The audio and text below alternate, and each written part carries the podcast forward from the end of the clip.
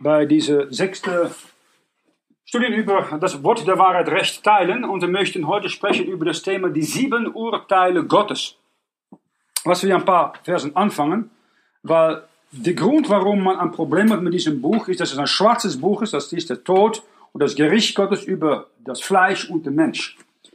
Und wir möchten ein paar erste Mal Sachen lesen über das, was Gott sagt und warum er einmal die ganze Welt und jeden Mensch gerichten soll, weil ein Mensch von Natur geneigt ist, nur Böses zu tun. Richter 9, Vers 16. Richter 9, Vers, äh, Entschuldigung, Psalm 9 ist das, Vers, ähm, die richtige Referenz aufgeschrieben.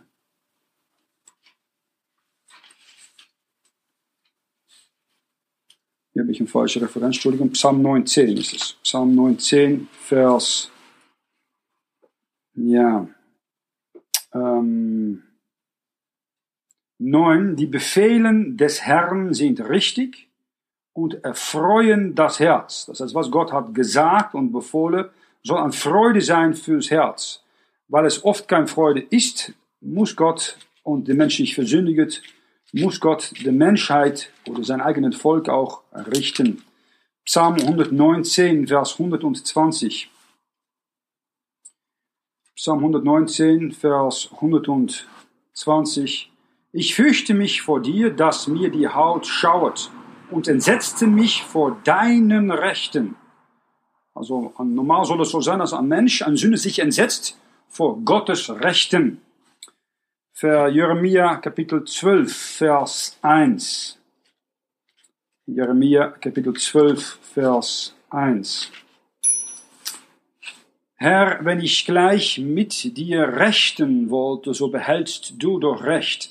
Dennoch muss ich vom Recht mit dir reden. Warum geht es doch den Gottlosen so wohl und die Verächter haben alles die fühlen? Rechten mit Gott. Und das ist eine schwere Sache, weil schlussendlich muss jeder Mensch sich einmal vor Gott verantworten.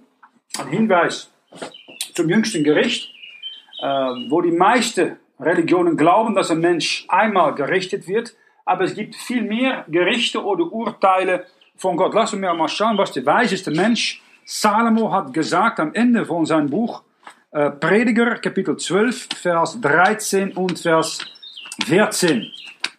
Prediger, Kapitel 12, Vers 13 und Vers 14.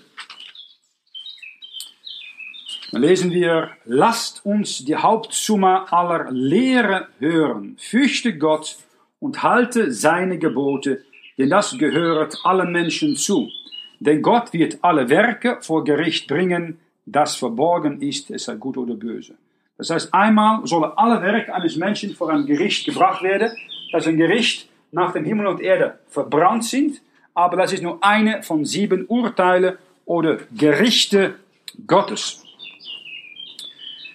Nun, Gott wird auch als Richter der ganzen Erde dargestellt. Und nochmals, wenn man über das Thema äh, Urteil spricht, ist es verbunden mit dem ähm, Charakterkennzeichen von Gott, seine Heiligkeit.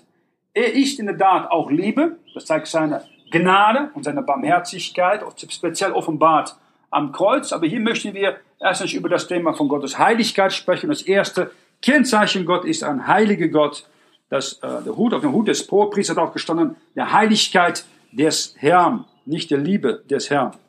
In 1. Mose Kapitel 18, Vers 25 lesen wir äh, am Ende, dass sei ferne von dir, der du aller Welt Richter bist. Du wirst so nicht richten. Und sprechen wir von dem Untergang von Sodom. Und in Jakobus, im Neuen Testament, du sagst vielleicht, ja, das ist nur Alten Testament, das ist nur ein richtende Gott. Aber im Neuen Testament lesen wir in Jakobus, Kapitel 5, Vers 9, Seufzet nicht wiedereinander, liebe Brüder, auf dass ihr nicht verdammt werdet. Siehe, der Richter ist vor der Tür. Jakobus ist ein Trübsalbrief und der Richter steht vor der Tür, ist ein Hinweis kurz vor das zweite Kommen des Herrn Jesus Christus wenn er Israel und die Völker richten soll. Und nochmals, ähm, wenn wir da sprechen über Richter, ist die Frage, welche Person der Dreieinigkeit richtet dann den Menschen? Gott Vater, Gott Sohn und Gott der Heilige Geist. Nun, die Antwort ist zu finden in Apostelgeschichte 13, Vers 31. Gott hat einen Mensch erwählt, der die ganze Welt richten soll, indem dass er ihn von den Toten auferweckt hat.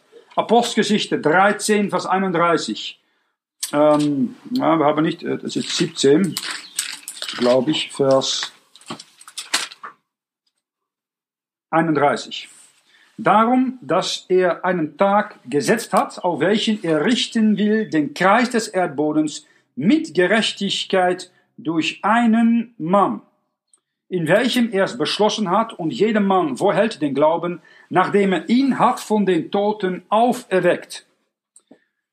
Das heißt, die Tatsache, dass Jesus nicht nur gestorben ist und nicht nur für seine Sünden gestorben ist, aber für die Sünden der Menschen, für dich und für mich, auch für alle, die hier dieses Video anschauen, gestorben ist, ist, dass er nach drei Tagen auferstanden ist.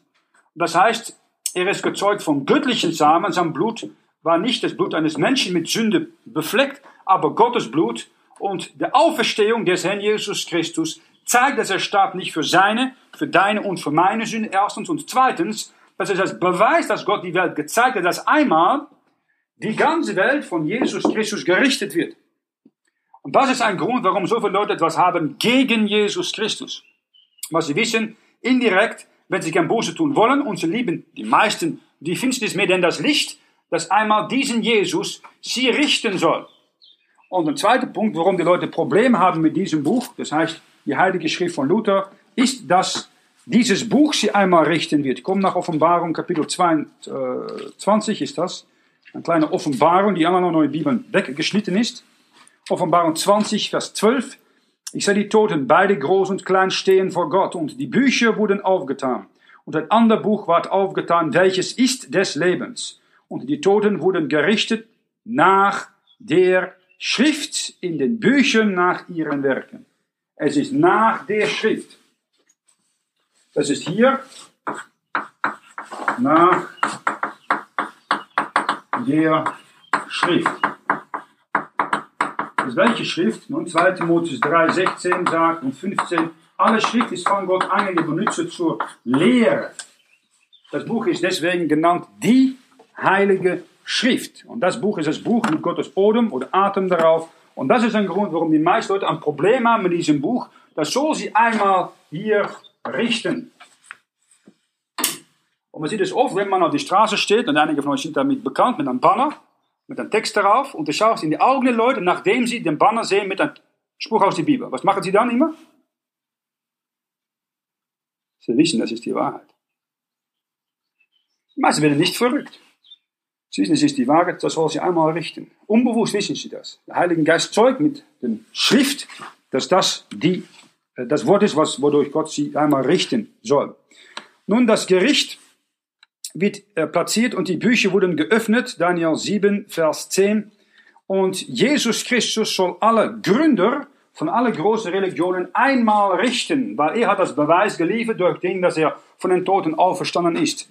Das heißt, von der Gründer von Islam, von äh, Buddha, Joe Smith, Ellen White, Mary Baker Eddy, Blavatsky, ähm, alle große Gründer sollen einmal von Jesus Christus gerichtet werden, inklusive Maria. Nun, äh, warum gibt es so viel Verwirrung über dieses Thema? Weil die meisten großen Religionen, die denken, es gibt eigentlich nur ähm, ein Gericht. Die meisten denken, das Gericht ist hier. Äh, irgendwo in, in, in der Zukunft, werden wir gerichtet und dann soll Gott unsere schlechte gegen unsere gute Taten wiegen. Was ist, äh, so eine Waage kann man sagen, und dann ist da, wie viele gute Taten hast du und wie viele schlechte. Und ja, die Frage ist dann, ja, was ist die höchste und was ist die niedrigste? Und das entscheidet wo du die Ewigkeit verbringst. Wenn du noch Katholik bist, dann denkst du, ja, komme ich da vielleicht erst noch ein Fegefeuer. Ich wie gut oder schlecht ich gewesen bin, bleibe ich länger oder kürzer ins Fegefeuer. Oder wenn du Glück hast, wenn deine Nachkommen viel Geld haben und viel Messe zahlen am Priester, dann geht es vielleicht schneller, du nicht so viel tausend Jahre oder Millionen Jahre ins Fegefeuer zu brennen. Aber es gibt leider kein Fegefeuer. Das ist entweder Himmel oder Hölle. Aber die Idee ist, aufgrund von deinen Werken, deine Gerechtigkeit wird entschieden, wie lange oder wo du die Ewigkeit verbringst. Gibt nur ein Gericht, denken die meisten. Aber die Bibel sagt, es gibt sieben Gerichte und Urteile Gottes. Und der erste, sollen wir besprechen, ist Golgotha. Da hat Gott die Sünde der Welt in seinen einzig geborenen Sohn gerichtet.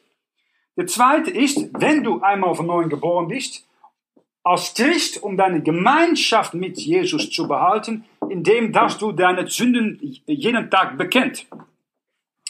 Das dritte Gericht, sollen wir besprechen, ist ein Gericht im Himmel, nach der Entrückung, indem dass Gott ein Christ beurteilt, in dem, was er nach seiner Rettung getan hat für ihn.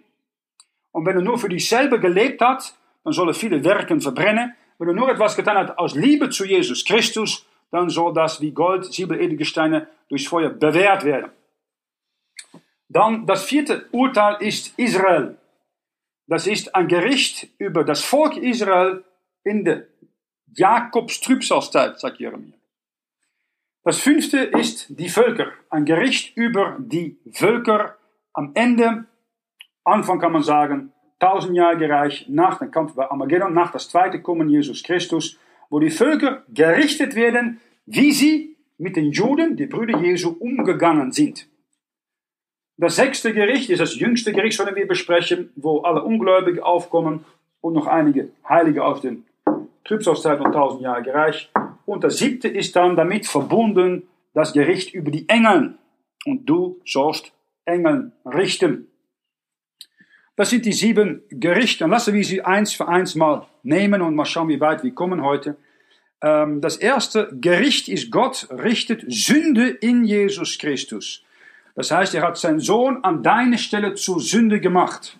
Kommen wir im Neuen Testament nach 2. Korinther 5, Vers 21. 2. Korinther 5, Vers 21. Denn er hat den, der von keiner Sünde wusste, für uns zur Sünde gemacht, auf dass wir würden in ihm die Gerechtigkeit, die vor Gott gilt. Hier sehen wir, dass man kann sagen, Jesus Christus, er hat keine Sünde gekannt, er war ohne Sünde und Gott sagt, ich brauche so ein Leben, dass du als Sünder, also ein Leben, kann man sagen, voll mit Sünde bist du, im Himmel kommen kannst. Und kein Mensch hat ein Leben ohne Sünde. Gott verlangt eine Person, die ein perfektes Leben geführt hat, alle Geboten, jeden Moment gehalten hat. Das kann kein Mensch. Und darum hat Gott gesagt, ich habe die Sünden von jedem Mensch, für die ganze Welt, auf meinen Sohn im Körper meines Sohnes gelegt. Er ist gestorben, begraben, aber nach drei Tagen auferstanden. Er lebt. Und wenn du als Sünder anerkannt, dass du sagst, meine Sünde bedrücke mich und ich möchte sie loswerden, wenn ich mich für meinen Schöpfer verantworten muss, dann sagt Gott, wenn du in diesem Leben aus freier Wille, durch Glaube alleine, glaubt an das Blut von Gottes einzig geborenen Sohn, was für dich vergossen ist, dann legt Gott die Sündenschuld von dir auf Jesus Christus. Und du bekommst seine Gerechtigkeit, als ob du niemals hast gesündigt. Das ist der Austausch von Sünde, von einem Sünder auf einen sündlosen Mensch und seine Gerechtigkeit, als ob er, du niemals gesündigt hat, auf Gottes Sohn Jesus Christus. Das ist eigentlich, das heißt in die Bibel, Zurechnung von Sünde. Das kennt die katholische Kirche nicht. Zurechnung Zurechnung von deiner Sünde an Jesus Christus und von seiner Gerechtigkeit an dir. Kommen wir nach 1. Petrus Kapitel 3, Vers 18. 1. Petrus 3, Vers 18. Sind mal auch Christus einmal für unsere Sünden gelitten hat, der Gerechte für die Ungerechten, auf dass er uns Gott opferte und ist getötet nach dem Fleisch, aber lebendig gemacht nach dem Geist. Einmal, nicht wiederholt, wie man es lehrt bei der katholischen Messe, einmal hat diesen Mensch eine gerechte, eine Person, die vor Gott vollkommen heilig und gerecht ist, niemals gesündigt hat, für die Ungerechte, für dich und für mich, für jede Sünde, für jede, ob er nun katholisch, Protestant, Baptist, Evangelikal, Moslem, Satanist, Atheist ist, er hat für dich am Kreuz als Ungerechte bezahlt auf dass er uns Gott opfert. Er hat sich selber Gott geopfert. Er war das Lamm Gottes, was wir immer sehen im Alten Testament, was ein Jude bringen musste um Sündevergebung zu bekommen bei diesem Paschafest. Getötet nach dem Fleisch, warum? Für deine und meine Sünden, aber lebendig gemacht nach drei Tagen nach dem Geist. Gottes Geist hat ihn auferweckt, war das beste Beweis, dass Gott das Opfer seines Sohnes hat akzeptiert. Du sagst vielleicht, ja, ich bin zu sündig, ich bin zu schlecht. Nein, das bist du nicht. Du bist schlecht genug, um in die Hölle zu kommen, aber nicht schlecht genug, dass Gott es nicht akzeptieren kann durch Glauben an Jesus Christus. Es gibt Leute, die dieses Video vielleicht anschauen und denken von, ich bin so ein Sünder, ich bin so schlecht gewesen zu meiner Frau, meine Kinder, meine Eltern, Leute ermordet. Es gibt keine Hoffnung für mich, ich möchte mich umbringen, das ist eine Lüge. Ich kenne viele Leute, die das denken. Das ist eine Lüge. Wenn du zum, in Glaube zu Jesus kommst und ihm fragt, durch sein Blut deine Sünden wegzuwaschen, kannst du heute den Tag die Erlösung erleben und das ewige Leben umsonst empfangen. Nun, was ist mit dieser Sündenschuld passiert? 1. Petrus 2, Vers 24. Welche unsere Sünden selbst geopfert hat an seinem Leibe auf dem Holz, auf dass wir der Sünde abgestorben, der Gerechtigkeit leben, durch welches Wunden ihr seid heil worden. Die Wunden Jesu waren da für deine Sünden. Für jede Hass, Neid, Eifersucht, Hurerei, Mord, Unehrlichkeit hat Gott sein Sohn gestraft. Seine Wunden, darin liegt dein Heil. Und diese Sünden, die hat er in sein Leibe auf dem Holz getragen. Das ist wahre Liebe. Kommen wir nach ähm, ähm, Johannes 3. Ich war gestern mit einem Bruder und die hat dann so erwähnt, ja Gott liebt doch alle Menschen. Ah, ah. Er liebt nicht alle Menschen. Er hat sie geliebt, indem dass er seinen Sohn am Kreuz für sie gegeben hat. Aber nun bist du unter Gottes Gericht. Sag, wo steht das geschrieben? Johannes Kapitel 3, Vers 36. Wer an Sohn glaubet, der hat das ewige Leben. Wer dem Sohn nicht glaubet, der wird das Leben nicht sehen, sondern der Zorn Gottes bleibt über ihm. Wenn du hier sitzt, du siehst dieses Video an, du glaubst nicht, dass Jesus an deiner Stelle für deine Sünden gestorben, begraben, auferstanden ist, dann ist Gottes schon schon über dich. Und zweitens, komm nach Johannes 3, Vers 18. Wer an ihn glaubt, das ist Jesus Christus, der wird nicht gerichtet. Wer aber nicht glaubt, der ist schon gerichtet. Warum? Denn er glaubt nicht an den Namen des einziggeborenen Sohnes Gottes. Das heißt, ein Sünder wie du geht nicht in die Hölle wegen seiner Sünde. Ein Sünder wie du geht in die Hölle wegen seinen Unglaube. Der einzige Sünde, wofür es keine Vergebung gibt, ist Sünde von Unglaube. Wenn du Jesus Christus in Unglaube ablehnt, bleibt Gottes Zorn auf dich, bist du schon gerichtet. Er sagt, du bist schon Hassprediger. Ich habe das Buch nicht geschrieben, das sagt Gott. Und wenn du deine Chance nimmst und sagst, ja, ich entscheide mich nicht, ich bin neutral. Wir in der Schweiz sind alle neutral. Ich bin neutral. Dann bist du schon gerichtet. Wenn du stirbst in deiner Sünde, wachst du auf in die Hölle. Das ist die gute Nachricht, die ich dir hier gebe. Und das Einzige, was du tun kannst, um diesem Gericht zu entfliehen, ist, wenn du nur da sitzt zum Glauben zu kommen und den Namen Jesu anzurufen und sein Blut zu beanspruchen. Und so alleine kannst du sicher sein von ewiges Leben. Das ist ein guter Deal, nicht? Das ist auch noch umsonst. Nun kommen wir zu ähm, 1. Korinther 10 und schauen wir an, warum das einmal notwendig war und nicht eine Wiederholung sein soll, wie einige Leute, so 800 Millionen Leute, denken heute. 1. Korinther Kapitel 10, Vers 4. Da haben wir das Volk Israel, was durch die Wüste zieht, und haben alle einerlei geistliche Trank getrunken. Sie tranken aber von dem geistlichen Fels, der mitfolgte, welcher war Christus. Nun, die geistliche Fels, die musste einmal geschlagen werden, weil Jesus ist nur eins und für ewig am Kreuz gestorben. Komm nach ähm, äh, ab 2. Mose Kapitel 17. Dann lesen wir dann Vers 6. Da werden die Kiesner Israel aus einem Felsen getränkt. Da lesen wir in 2. Mose 17, Vers 6 hier, ich will da selbst stehen, vor dir auf einem Fels in Horeb. Da sollst du den Felsen schlagen, so wird Wasser herauslaufen, dass das Volk trinke. Mose tat also von den Ältesten von Israel. Er muss den Felsen schlagen. Er muss ihn nur einmal schlagen, weil Jesus ist nur einmal in der Geschichte, in Zeit und Raum gestorben. Und der Stab wurde geschlagen für deine und für meine Sündenschuld. Aber Mose hat etwas gemacht, was nicht richtig war. Komm nach 4. Mose 20, Vers 8. Nimm den Stab und versammle die Gemeinde, du und dein Bruder Aaron, und redet mit dem Felsen vor ihren Augen, der wird sein Wasser geben. Also sollst du ihnen Wasser aus dem Felsen bringen und die Gemeinde tränken und ihr Vieh. Was hat er getan? Er hat den Felsen nochmals geschlagen, musste nur dazu sprechen. Und darum dürfte, konnte Mose nicht in das Land Kanaan einziehen, er musste draußen bleiben.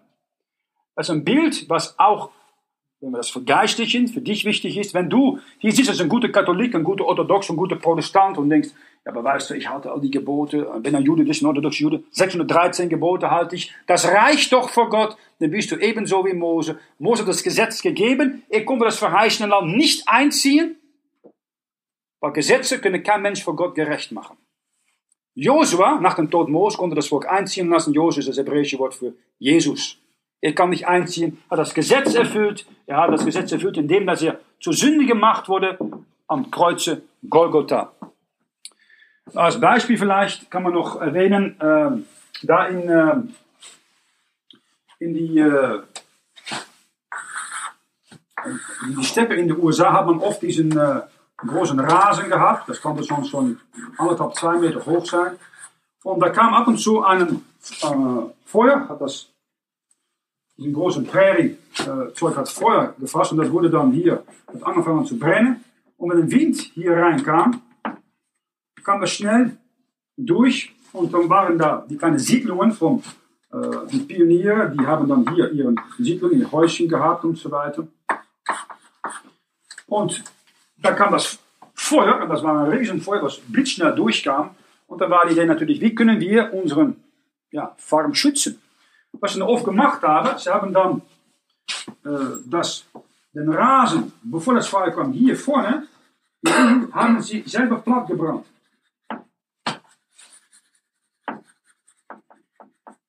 Und am Moment, dass das Feuer hier durchkam, dann ging das so darum. Und der Grund war, das war schon hier rum platt gebrannt. Das konnte nicht nochmals äh, Feuer fassen, Flamme fassen. Und dann war das, war das eigentlich geschützt hier.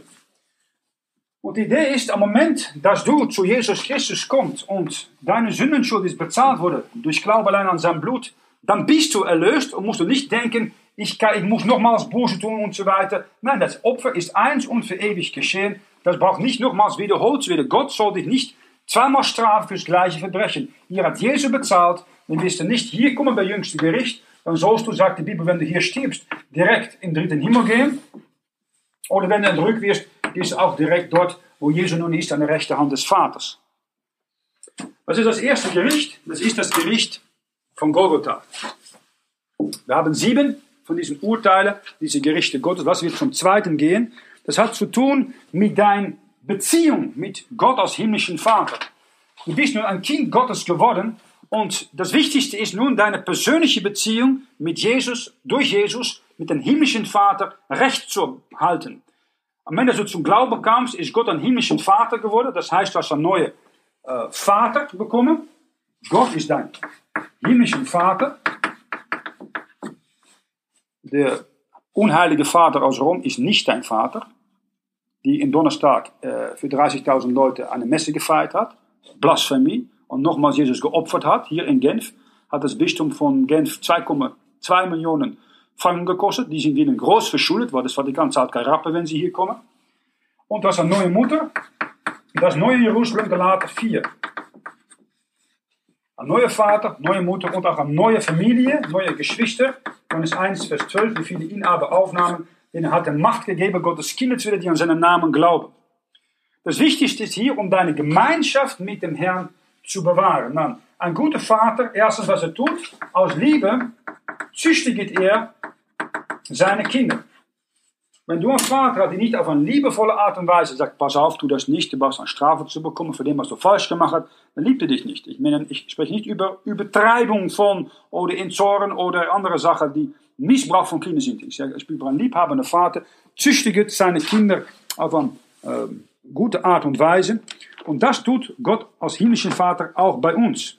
Und darüber sollen wir uns freuen, dass er die Mühe nimmt, und sich nach uns umzusehen. Hebräer 12, Vers 5 und Vers 6 sagt, Habt bereits vergessen des Trostes, der zu euch redet, als zu den Kindern, mein Sohn, achte nicht gering die Züchtigung des Herrn und verzage nicht, wenn du von ihm gestraft wirst, denn welchen der Herr lieb hat, den züchtiget er, er stäubt aber einen jedlichen Sohn, den er aufnimmt. Wenn Gott als Vater dich lieb hat, sagt aber so, tu das nicht, er warnt dich erst durch Predigt oder durch Bibellese, sondern durch an. Dass man die Folge der Sünde tragen muss und sagst, oh, ich habe hier äh, mich versündigt, bitte verzeih mir. Und dann kannst du die Gemeinschaft mit Gott wieder äh, herstellen. Komm nach 1. Johannes 1, Vers 9, ein absolut wichtiges Vers, das ich sehr empfehlen kann, für euch auswendig zu lernen. Äh, das, geht, nee, das handelt sich nicht um deine Rettung, aber um dein Sünden jeden Tag zu bekennen. 1. Johannes 1, Vers 9. So wir aber unsere Sünde bekennen, so ist er treu und gerecht, dass er uns die Sünde vergibt und reinigt uns von aller Untugend.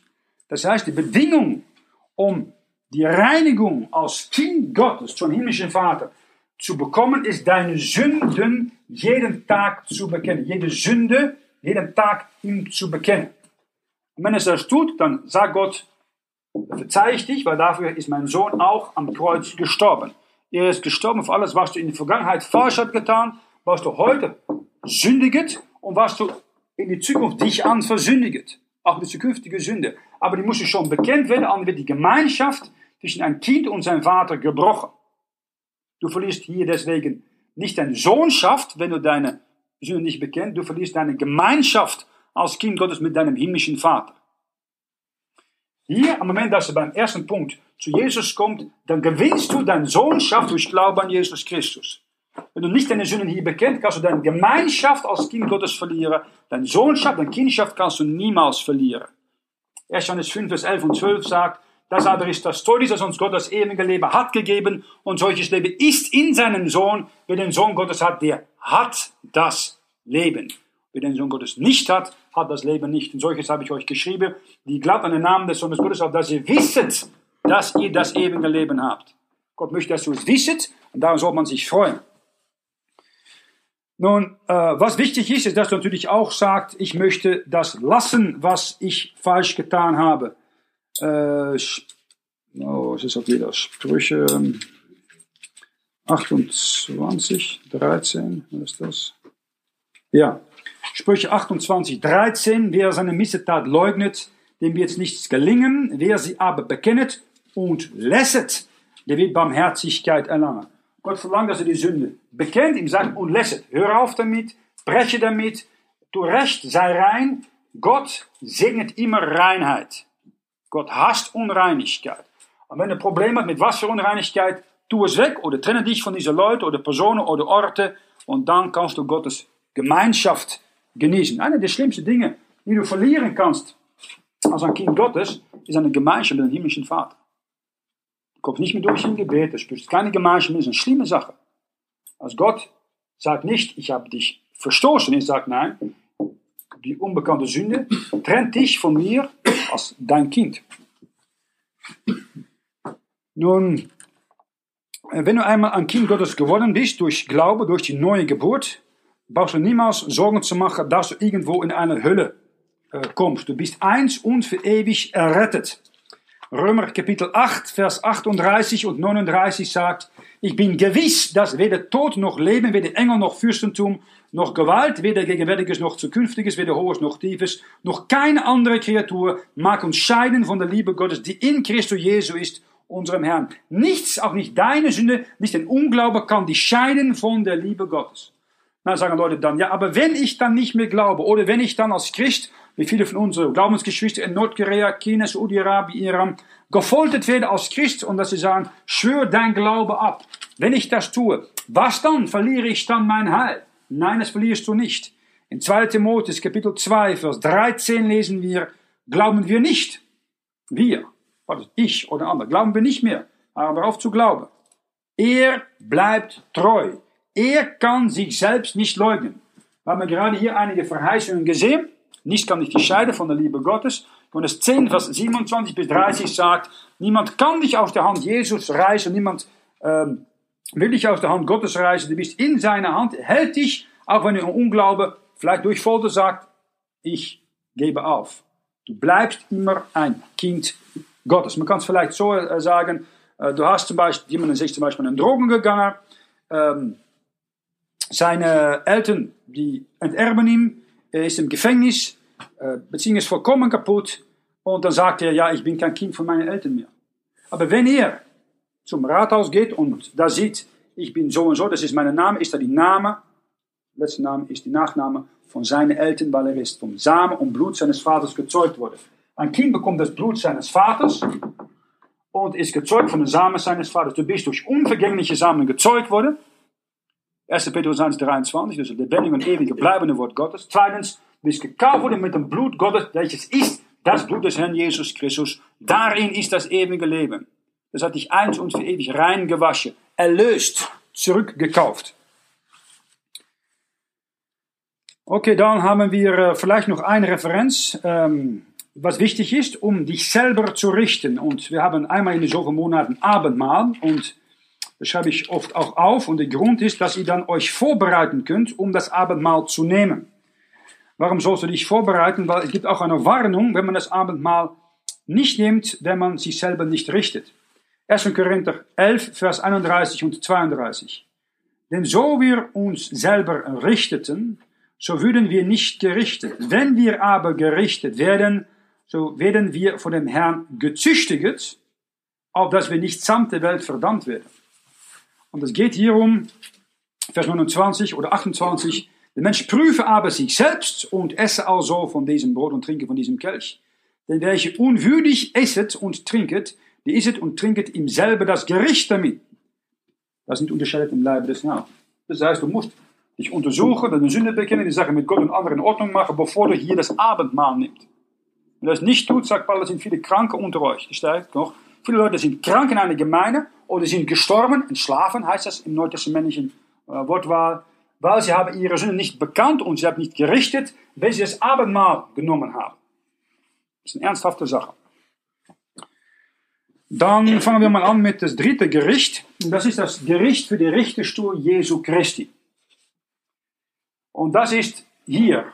Das ist ein Gericht, was stattfindet, nachdem die Gemeinde entrückt ist. Das heißt, wir sind nun hier, 2018, irgendwo hier. Ich hoffe, dass wir noch ein paar, bevor wir diese Predigt fertig haben, dass wir entrückt sind. Das wird das Schönste sein. Aber das kann auch noch einige Zeit dauern. Das Moment ist doch, Punkt ist doch, dass man bereit sein soll, um unseren Heiland und Bräutigam Jesus zu begegnen als Braut. Nach der Entrückung der Gemeinde, das ist unsere Hoffnung, das soll auch unseren Leib erlöst sein, sollen wir bei der Richterstuhl Christi uns verantworten müssen für unser Leben als Christ. Das heißt, nachdem du durch Glauben an Jesus errettet bist, wie hast du gelebt für ihn? Oder hast du nur für deine eigenen Vergnügen gelebt? Das ist die Frage. Und Gott sagt, dass was wir getan haben mit einem richtigen Motiv, aus Liebe zu Jesus, dafür bekommt jeder einen Lohn. Das können fünf verschiedene Bereiche sein, das so noch besprechen, aber in diese Bereiche möchte Gott auch jeder eine Krone geben. Man kann fünf verschiedene Kronen als Geschenk bekommen für eine Arbeit, die man hat getan, nachdem man von neuem geboren ist, äh, an Arbeit für den Herrn Jesus Christus im Bereich von Sehnengewinne, persönliche Nachfolge, äh, Jesus erwarten, die Schafenaren. Das sind verschiedene Bereiche, wo der Herr jedem Mensch gerne ein Kron gibt. Warum? Am Moment, dass wir gerichtet sind, ist uns eine der wichtigsten Sachen, um unseren Heiland und Gott anzubeten. Und wenn man ihn anbetet, sagt Offenbarung 4, möchte man die Krone, die durch Gottes Gnade, die bekommen habe, ihm zurückgeben, dass ihm etwas anzubieten habe, zu schenken habe natürlich ziemlich tragisch, wenn du da kommst, für den König aller Könige, Herr aller Herren, hat alles für dich getan, er hat dich gesegnet, geführt und du hast eigentlich nichts ihm anzubieten, weil du hast als Christ nur als ein ja, verwöhntes Kind für dich selber gelebt und bist undankbar gewesen für dem, was er am Kreuz für dich hat getan. Das wäre nicht gut. Nun, ähm, diesen Richterstuhl Christi wird zweimal erwähnt in der Bibel. Ähm, in, ähm, erstmal in 2. Oh, Korinther 5 und in Römer 14. 2. Korinther 5, Vers 10. Wir müssen alle offenbar werden vor dem Richterstuhl Christi, auf das ein jeder Empfänger, nachdem er gehandelt hat, bei Leibesleben, es sei gut oder böse.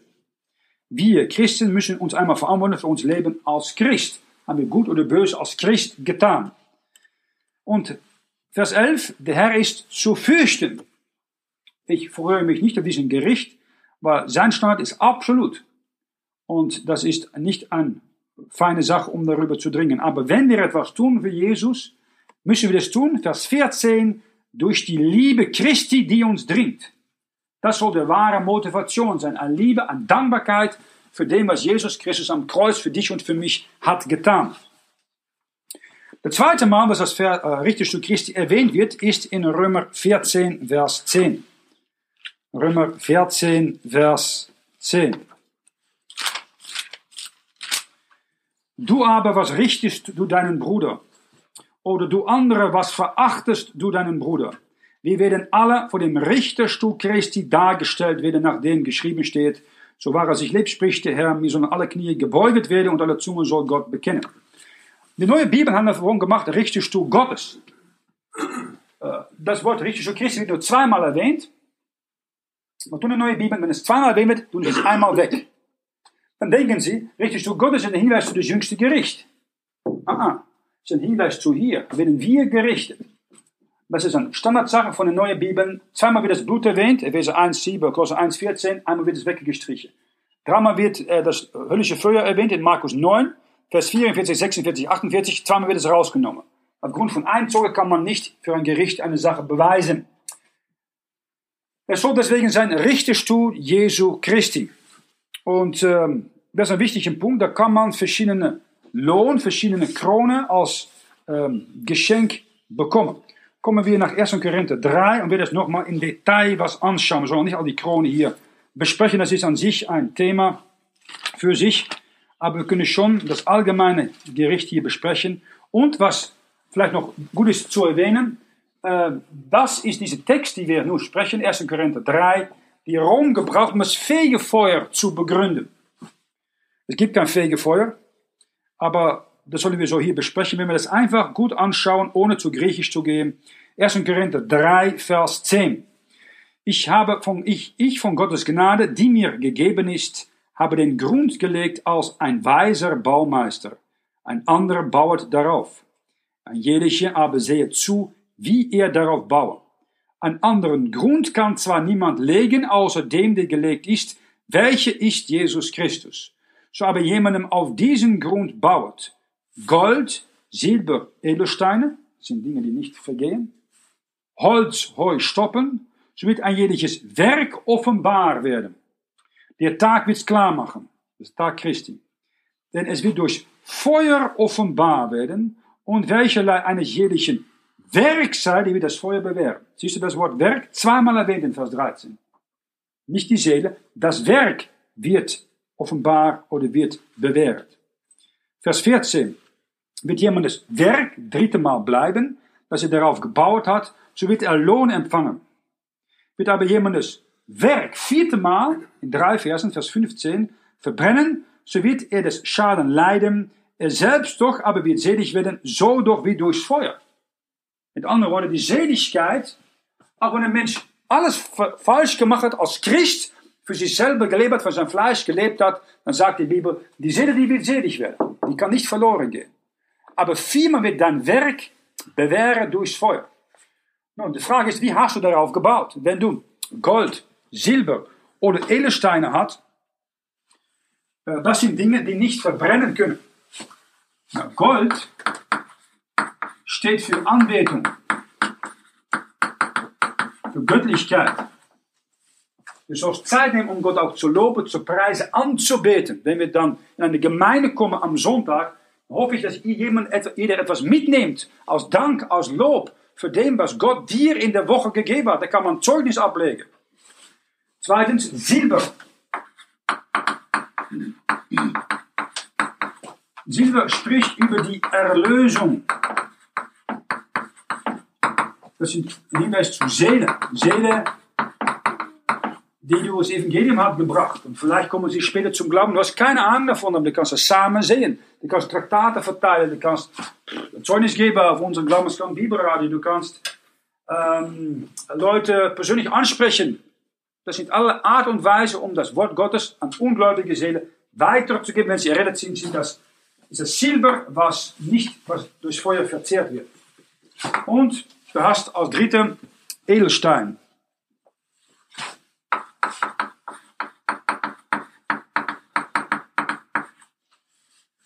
Nun, in, ähm, dann schließen wir, denke ich, auch ab. In 1. Petrus Kapitel 2 wird gesprochen von Steinen. Der Eckstein ist Jesus Christus.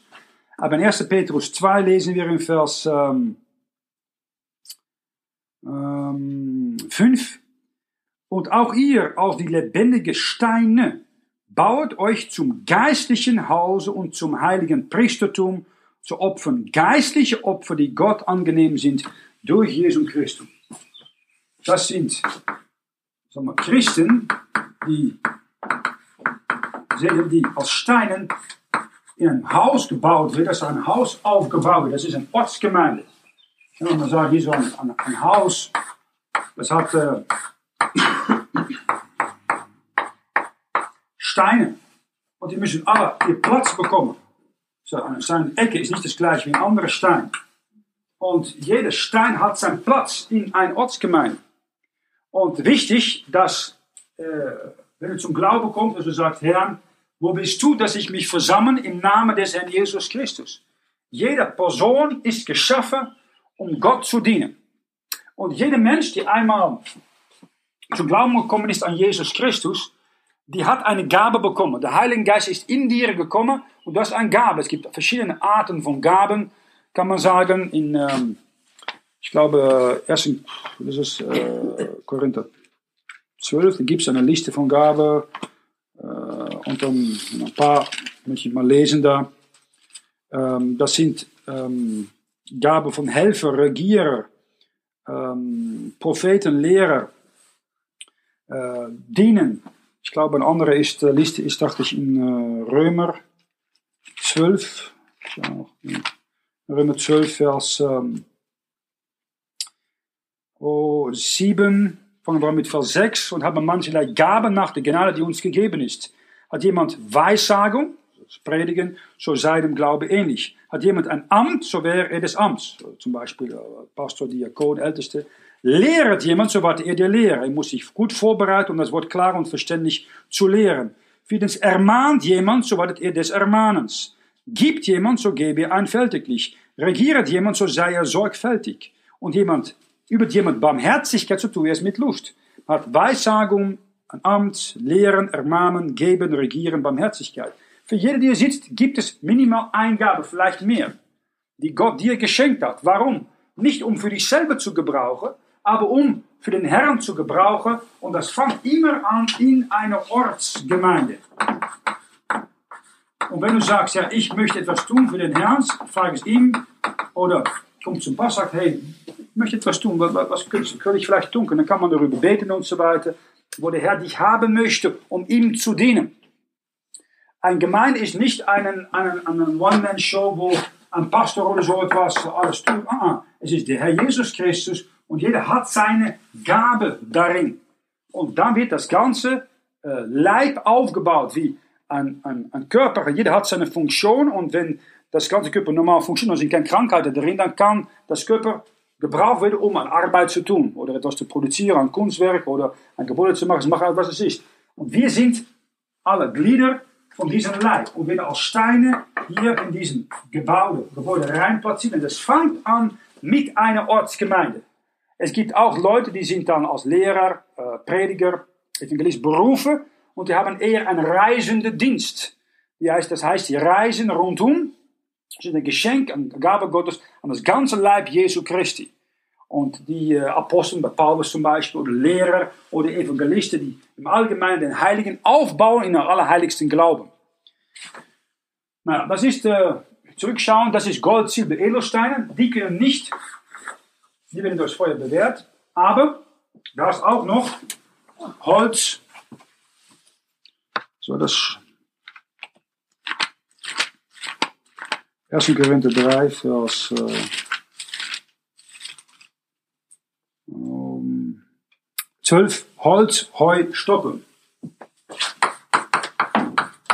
Holz, Heu, Stoppeln. Totes Gras, totes Holz. Das ist alles tot, das ist kein Leben mehr darin. Nou, Leben ohne Leben ist Dinge, die du tust, oder dass der Heilige Geist sagt, tu das. Das ist einfach im Fleisch. Ah, ich, ich das gerne, ich mache das gerne, es fühlt gut. Aber jeder tut es doch. Warum nicht? Nur einmal. Das ist die Art und Denken dieser Welt. Und wenn du diese Art von Denken hast, machst du immer falsche Entscheidungen.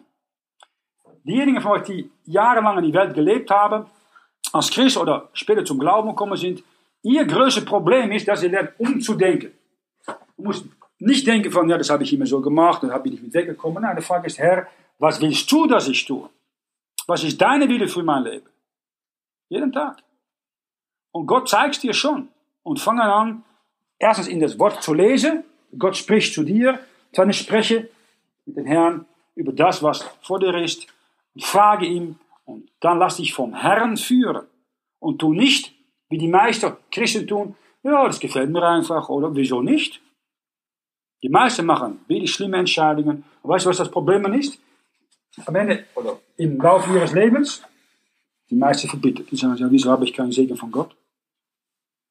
Ich weiß schon, warum die meisten keinen Segen von Gott haben. Sie machen einen falsche Wahl mit einem, einem Ehepartner. Ja, es fühlt einfach gut. Und wir nicht, ja, ich denke, er ist so, er ist so ein Schätzli, er ist so süß und ist hier so lieb. Ja, ich kann ihn schon zum Herrn führen später. Der Herr sorgt schon dafür. Das ist der Fluch des positiven, des, der Fluch des äh, positiven Denkens. Wenn eine Person nicht von neuem geboren ist, handle davon weg. Nur von neuem geboren. Zweitens, ähm, na gut, hier ist Punkt. Gold, Silber, Edelstein. Betet an, Zeuge, tu etwas für den Herrn, dort wo Gott dich platziert hat. Da fängt es an. Wenn du das tust, hast du auch weniger Zeit mehr, um die falschen Dinge zu tun. Oder falsche Orte zu begegnen, falsche Leute zu begegnen. Äh, dann ist es einfacher, um den Herrn zu gefallen. Wenn wir auf der Straße sind, habe ich oft für die Jungs gesagt, die früher große Sünder waren. Weißt du, Jungs, ist nicht schön. Was das Vorteil ist, wenn du auf der Straße mit einem Banner weißt und jeder denkt, du bist nicht ganz durch oder du predigst, du kannst nicht sündigen. Wenn du zeugst und Jesus etwas tut, dann kannst du nicht gleichzeitig am falschen Ort allerlei Müll machen. Amen. Das ist das Gute. Wenn du eine Ortsgemeinde bist Sonntagmorgen, dann bist du im richtigen Ort, dann kannst du nicht groß sündigen. Amen. Dann musst du die rechte Zeit zu Hause sein, Samstagabend, hoffe ich. Das hilft dich, um von allerlei Dingen wegzubleiben. Dann hast du gute, heilige Gemeinschaft. Statt mit weltlichen Christen oder die Sünder, die dich nur wegziehen von Jesus Christus. Wenn du in eine Ortsgemeinde gehst, wo das Wort zentral ist, dann kommen dann weltliche gesinnte Christen oder Sünder, die kein Interesse haben der Wahrheit, echt nicht mit dir mit. Die sagen nach einiger Zeit, bye bye. Das brauchst du genau. Da brauchst du nicht viel mehr zu tun. Und dann musst du anfangen zu schauen, was kann ich für den Herrn Jesus tun, sein Reich aufzubauen. Okay, ich glaube, es ist das Ende von äh, diese mooie schöne Musik von dieser Zeit. Lassen wir hier eine Pause machen und nächstes Mal weitergehen mit dem vierten Gericht über Israel.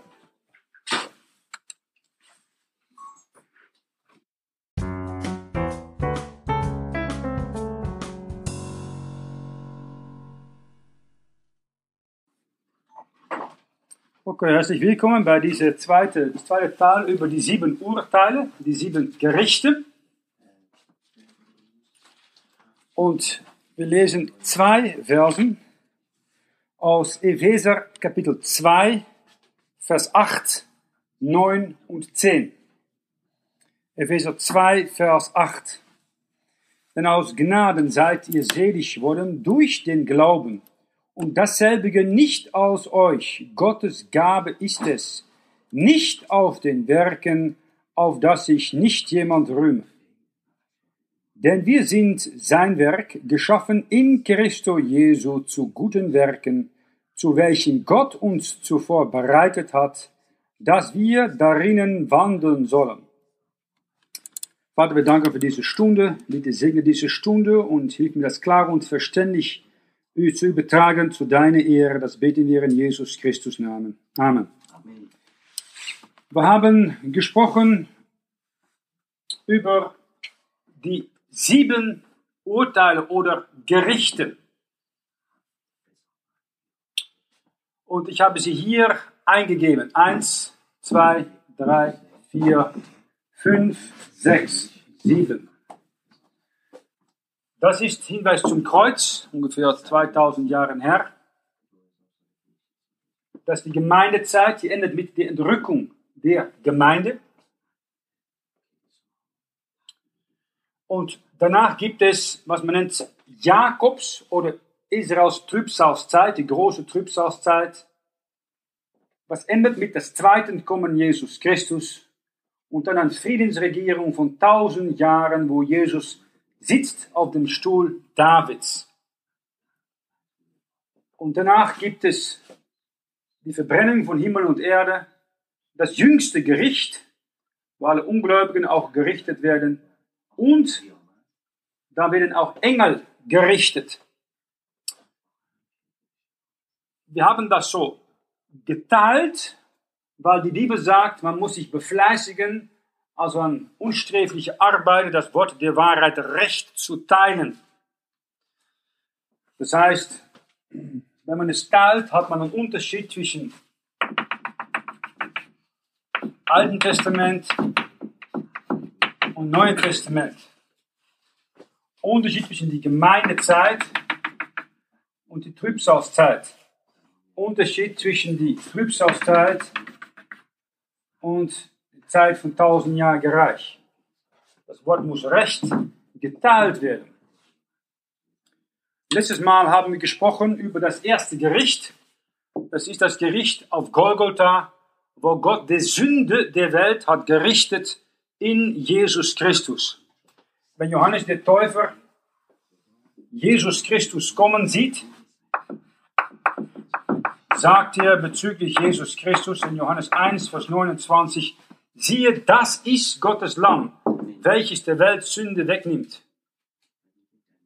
Er starb für die Sünde der Welt.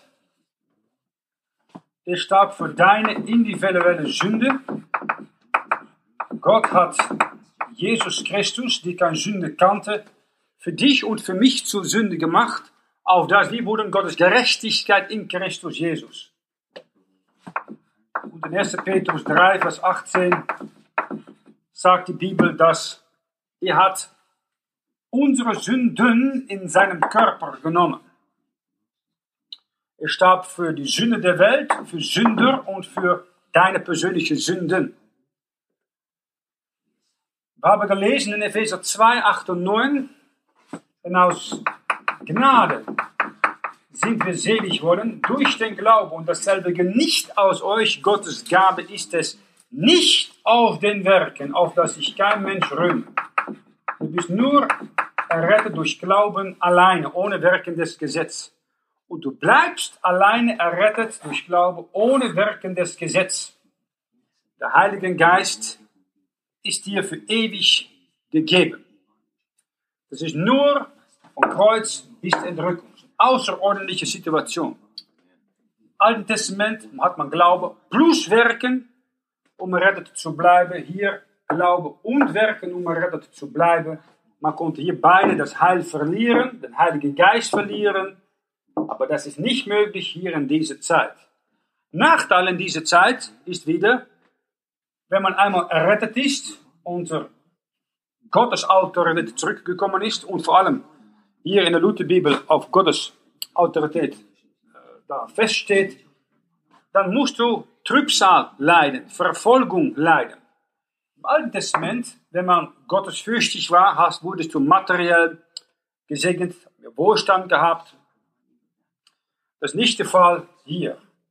Hier ist es überhaupt nicht der Fall. Hier ist, bist du errettet durch Glaube, aber du musst auch Werke tun und das Merkzeichen des Tieres nicht nehmen.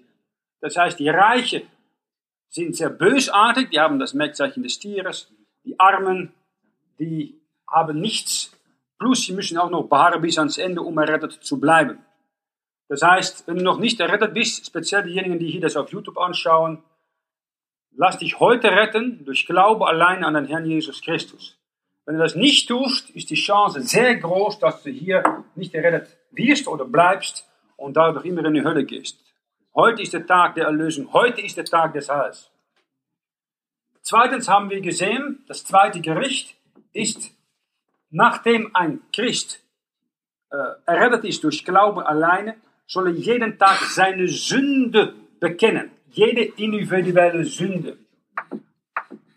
1. Johannes 1, Vers 9 sagt, wenn wir unsere Sünde bekennen, so ist Gott treu und gerecht, uns die Sünde zu vergeben und zu reinigen von aller Untugend. Jeden Tag eine reine Gemeinschaft mit dem Herrn halten. Das heißt, wenn du hier nicht als Christ jeden Tag deine Sünde bekennst, kannst du deine Gemeinschaft mit deinem himmlischen Vater verlieren. Nicht dein Heil verlieren, aber deine Gemeinschaft verlieren. Man kann es vielleicht so sagen,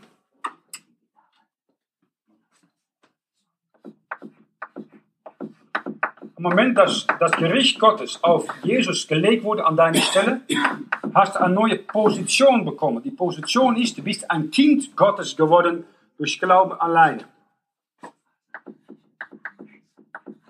Dein Zustand bedeutet, inwieweit hast du täglich deine Sünde bekannt und ist die Gemeinschaft zwischen himmlischen Vater und du als Kind Gottes in Ordnung. Das ist sehr wichtig für Gebetserhörungen, sehr wichtig für die Nachfolge Jesu Christi, für Gottes Führung. Das ist der Zustand. Und das Problem ist, bis die Entrückung, wie können wir unseren Zustand übereinstimmen lassen mit unserer Position als ein Kind Gottes?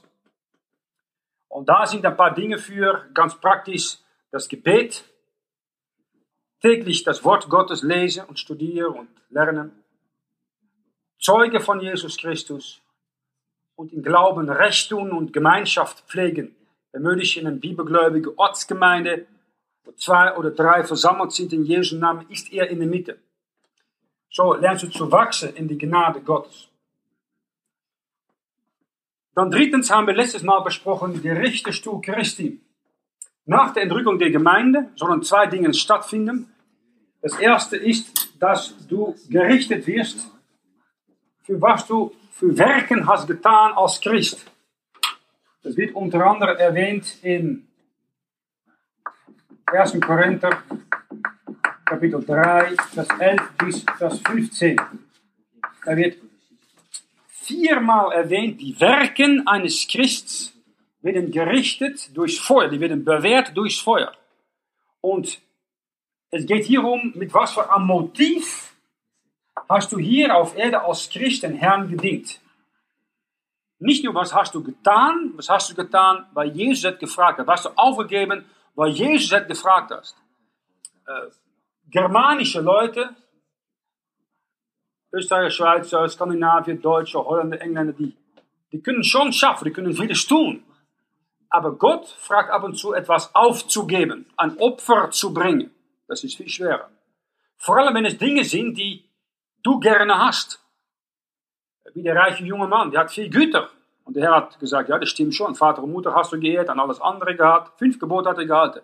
Eins fehlt dir. Verkaufe alles, was du hast, gib es in Arme und folge mir. Weil das Gebot, was er nicht erwähnt hat, war, du sollst nicht gelüsten. Er hat sein Geld geliebt. Du musst etwas aufgeben. Es gibt fünf Kronen, die du verdienen kannst als Christ nach deiner Rettung durch Gnade alleine und das gehört zu Epheser 2, Vers 10. Gott hat bestimmte Werke für dich vorbereitet als Christ, dass du darin wandeln sollst, dass du dadurch Krone bekommst vom Herrn, dass er durch dich schaffen konnte. Und diese Krone kannst du dann später, nach der Entrückung, wieder an seine Füße geben als ein Geschenk am Herrn, wenn man ihm anbetet, man etwas schenken möchte. Nun, die drei, die haben wir letztes Mal besprochen, die drei Gerichte, und man kann sie auch auf YouTube noch anschauen. Und ähm, wenn du dieses Video anschaut und du möchtest im Himmel kommen, du musst dann zum Golgotha kommen, Buße tun von deiner Unglaube und Sünde und Glaube an Gottes Gerechtigkeit Jesus Christus. Willst du als Christ in gute Gemeinschaft mit dem himmlischen Vater leben, bekenne jeden Tag deine Sünde. Drittens, willst du später einen Lohn empfangen? Fange an, für Jesus in seine Ernte zu schaffen.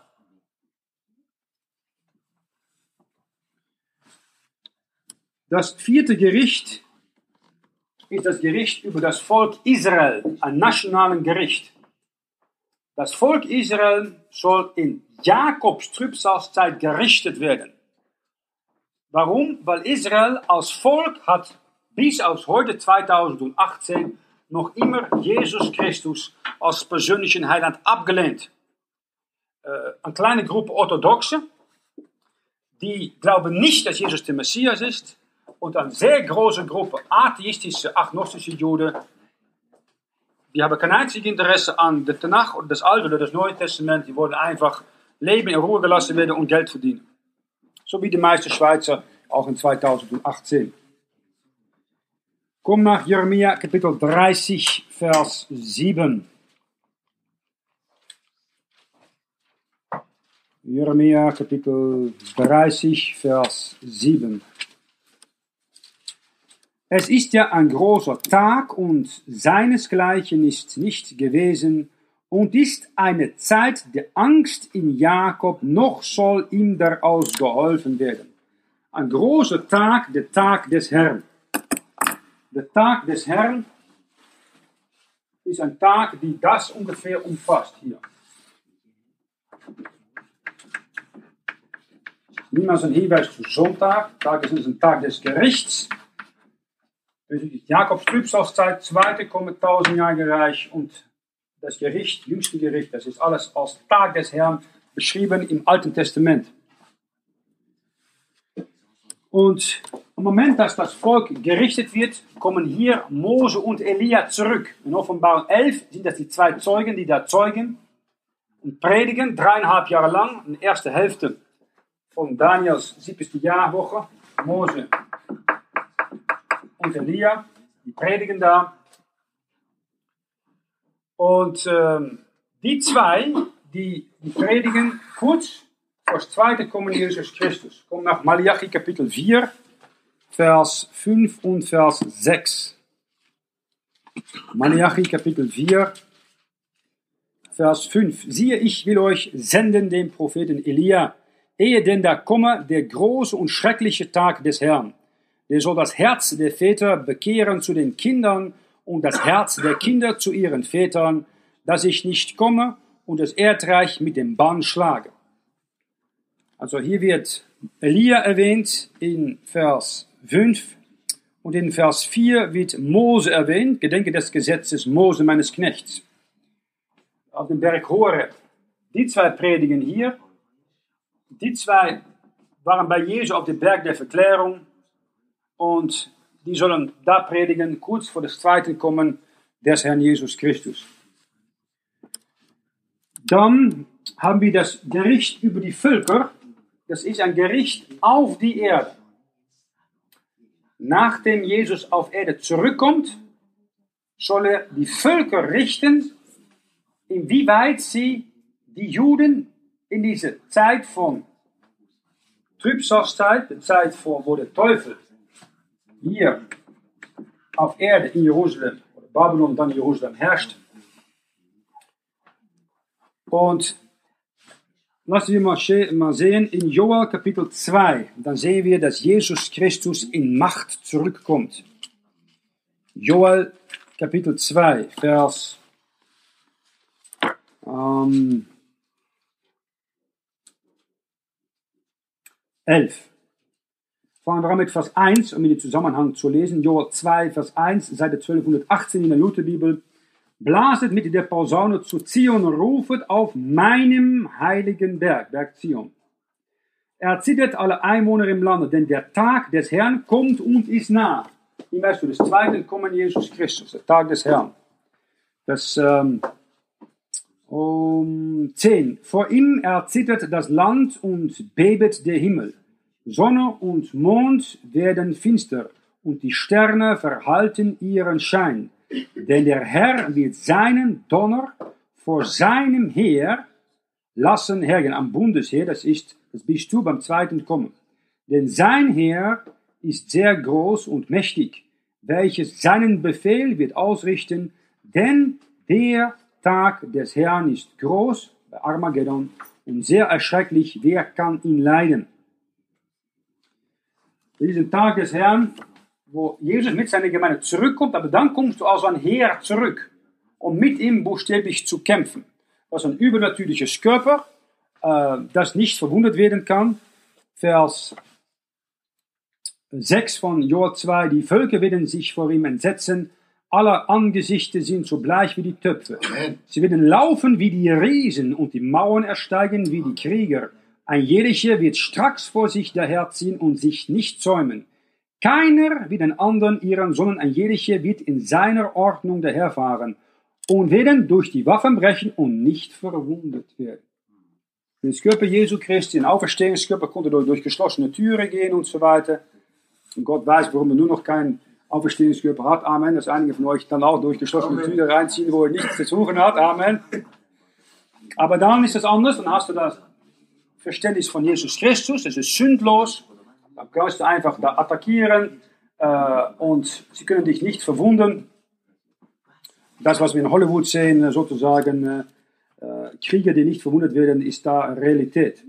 Nun, diesen Gericht von den Völkern wird beschrieben im Neuen Testament in Matthäus Kapitel 25.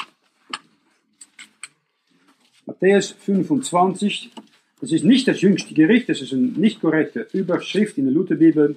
Das ist das äh, Gericht über die Völker nach Armageddon am Anfang vom tausendjährigen Reich. Matthäus 25, Vers 31. Wenn aber des Menschensohn kommen wird in seiner Herrlichkeit und alle heiligen Engel mit ihm, dann wird er sitzen auf dem Stuhl seiner Herrlichkeit. Und werden vor ihm alle Völker versammelt werden, und er wird sie voneinander scheiden, gleich als ein Hirte die Schafe von den Böcken scheidet. Er wird die Schafe zur Rechten stellen und die Böcke zur Linken. Und dann sehen wir, er ist da als König, Vers 34 dargestellt. Und warum können dann bestimmte Leute aus den Völkern an die rechte Seite kommen. Weil er sagt in Vers 35, ich bin hungrig gewesen und ihr habt mich gespeiset. Ich bin durstig gewesen und habt mich getränkt. Dann sagen die Leute aus diesen Völkern in Vers 37, Herr, wann haben wir die hungrig gesehen und haben dich gespeist oder durstig und haben dich getränkt? Das verstehen sie nicht, sie haben das noch nicht, das haben Jesus noch nicht buchstäblich hier gesehen. Da sagt er als Erklärung in Vers 40, der König, nogmaals, Jesus ist kein König hier, er ist Herr, er ist auch kein König hier, der Teufel im Fleisch ist der falsche König. Hier wird der König werden beim zweiten Kommen Jesu Christi. Vers 40. Der König wird antworten und sagen zu ihnen, wahrlich, ich sage euch, was ihr getan habt, einem unter diesen meinen geringsten Brüdern, das habt ihr mir getan. Und danach hast du auch die meisten Völker, also individuelle Leute aus die Völker, haben sie nicht gekümmert, wenn da der Teufel in een neue Holocaust versucht, alle Juden auszurotten. Im Zweiten Weltkrieg waren sie schon ziemlich gründlich, das ist ein typisches deutsches Kennzeichen, Gründlichkeit. Es waren also erstens die römisch-Katholiken, Nazis, wovon 90% sexpervers war, vergiss das nicht. Es waren kein heterosexuelle, protestante, weiße anglosaxische Leute. Es waren katholische, sexperverse Menschen. Und die Vernichtungslager waren immer in katholische Polen und die sechs Kommandanten von den Vernichtungslager waren katholisch. Vergiss das nie. Es waren niemals Protestanten. Die Mehrheit der Deutschen hat nie was davon gewusst und war auch vollkommen dagegen.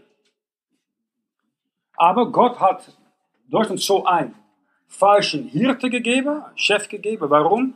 weil sie haben das Unterschied verloren, sie haben das Buch abgelehnt. Deutschland und Japan waren die zwei meist ausgebildeten Länder im Zweiten Weltkrieg. Und beide wurden verführt. Warum? Sie haben das Buch. Japan hat das Buch niemals gehabt. Der erste gute Text in Japan kam aus in 1930er Jahren, 31, das gute Neue Testament von Textus Receptus. Davor hatten sie niemals ein gutes Testament. Nur, nur vielleicht in äh, 1000 Jahre zurück unter den Nestorianern haben sie einen antiochianischen Text gehabt, aber danach nicht mehr. Und die Deutschen aber um 1850 dieses Buch, die Heilige Schrift abgelehnt. Es ist mit einem Elbefelder äh, Schlacht 1905 und so weiter. Das hat Gott gesagt, gefällt mir nicht und deswegen wurde das deutsche Volk überliefert an einen falschen Herrscher, einen katholischen Österreicher, von Jesuiten in Wien trainiert, die schlussendlich das Volk, das deutsche Volk, in den Abgrund gestürzt hat. Und tausend dann später auch noch entflohen nach das katholische Südamerika, nicht nach das äh, nach protestantisches Land. Also zurück zu unserem Text in ähm, äh, Matthäus, kommen wir nach Matthäus 19, Vers 28. Ist schon wichtig, diesen Stuhl. Matthäus 19, 28, da wird er genannt, der Stuhl seiner Herrlichkeit, er ist auf Erde in Jerusalem, er ist nicht irgendwo im Himmel.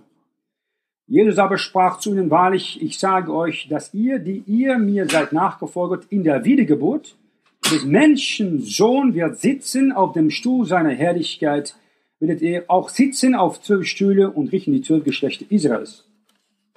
Also die Apostel sollen die zwölf Geschlechter richten, aber hier ist der Stuhl der Herrlichkeit am Anfang des tausendjährigen Reichs. Und das ist in Jerusalem auf Erden. Da soll Gott die Völker richten, wie weit sie sich gekümmert haben um die Brüder von Jesus, die physischen Brüder, äh, Juden nach dem Fleisch, das noch Nachkommen von Abraham, Isaac und Jakob.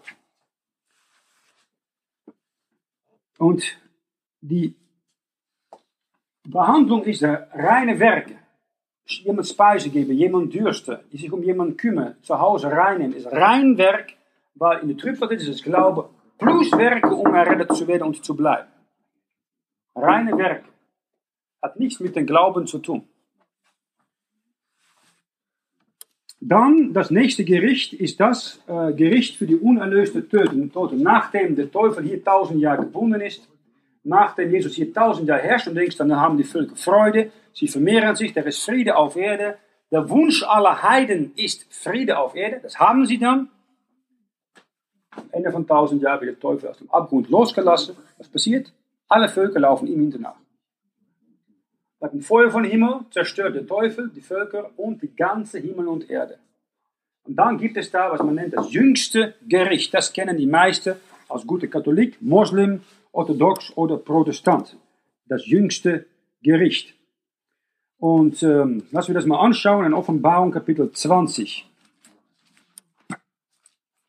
Offenbarung Kapitel 20, Vers 11 bis Vers 15. Ich sah einen großen weißen Stuhl und den, der darauf saß, vor welches Angesicht floh die Erde und der Himmel, und innen ward keine Stätte gefunden.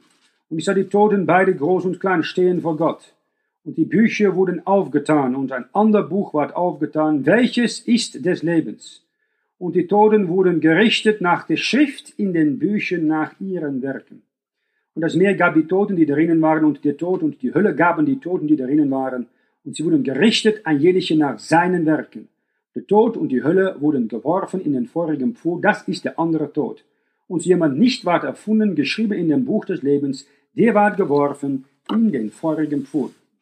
Mit anderen Worten, das Wichtige für dich ist, wenn du diese Sache anschaust, dieser Name geschrieben im Buch des Lebens. Das kann nur, wenn du hier in die Gemeindezeit Buße tut von deiner Gerechtigkeit und deine Werke und deine Religion und glaubt an Gottes Gerechtigkeit, sein Sohn Jesus Christus. Wenn du durch Glauben ihm aufnimmst, allein durch Glaube ohne Werke, dann kann Gott sein Zorn auf seinen Sohn legen und du bekommst Gottes Gerechtigkeit. Wenn du das nicht tust, erscheinst du hier, wahrscheinlich, jüngste Gericht, weil du hast ein Anwalt abgelehnt, Jesus Christus, du hast der Teufel nachgefolgt, ist die große Anklage, die dich anklagt für ein Milliardenpublikum, bei einer großen Schirm, all deine sündigen Worte, Gedanken und Taten offenbar werden. Und ähm, die Protestanten, äh, Orthodoxe und Katholiken, die sagen eigentlich, ja, du kannst nicht wissen, was hier passiert.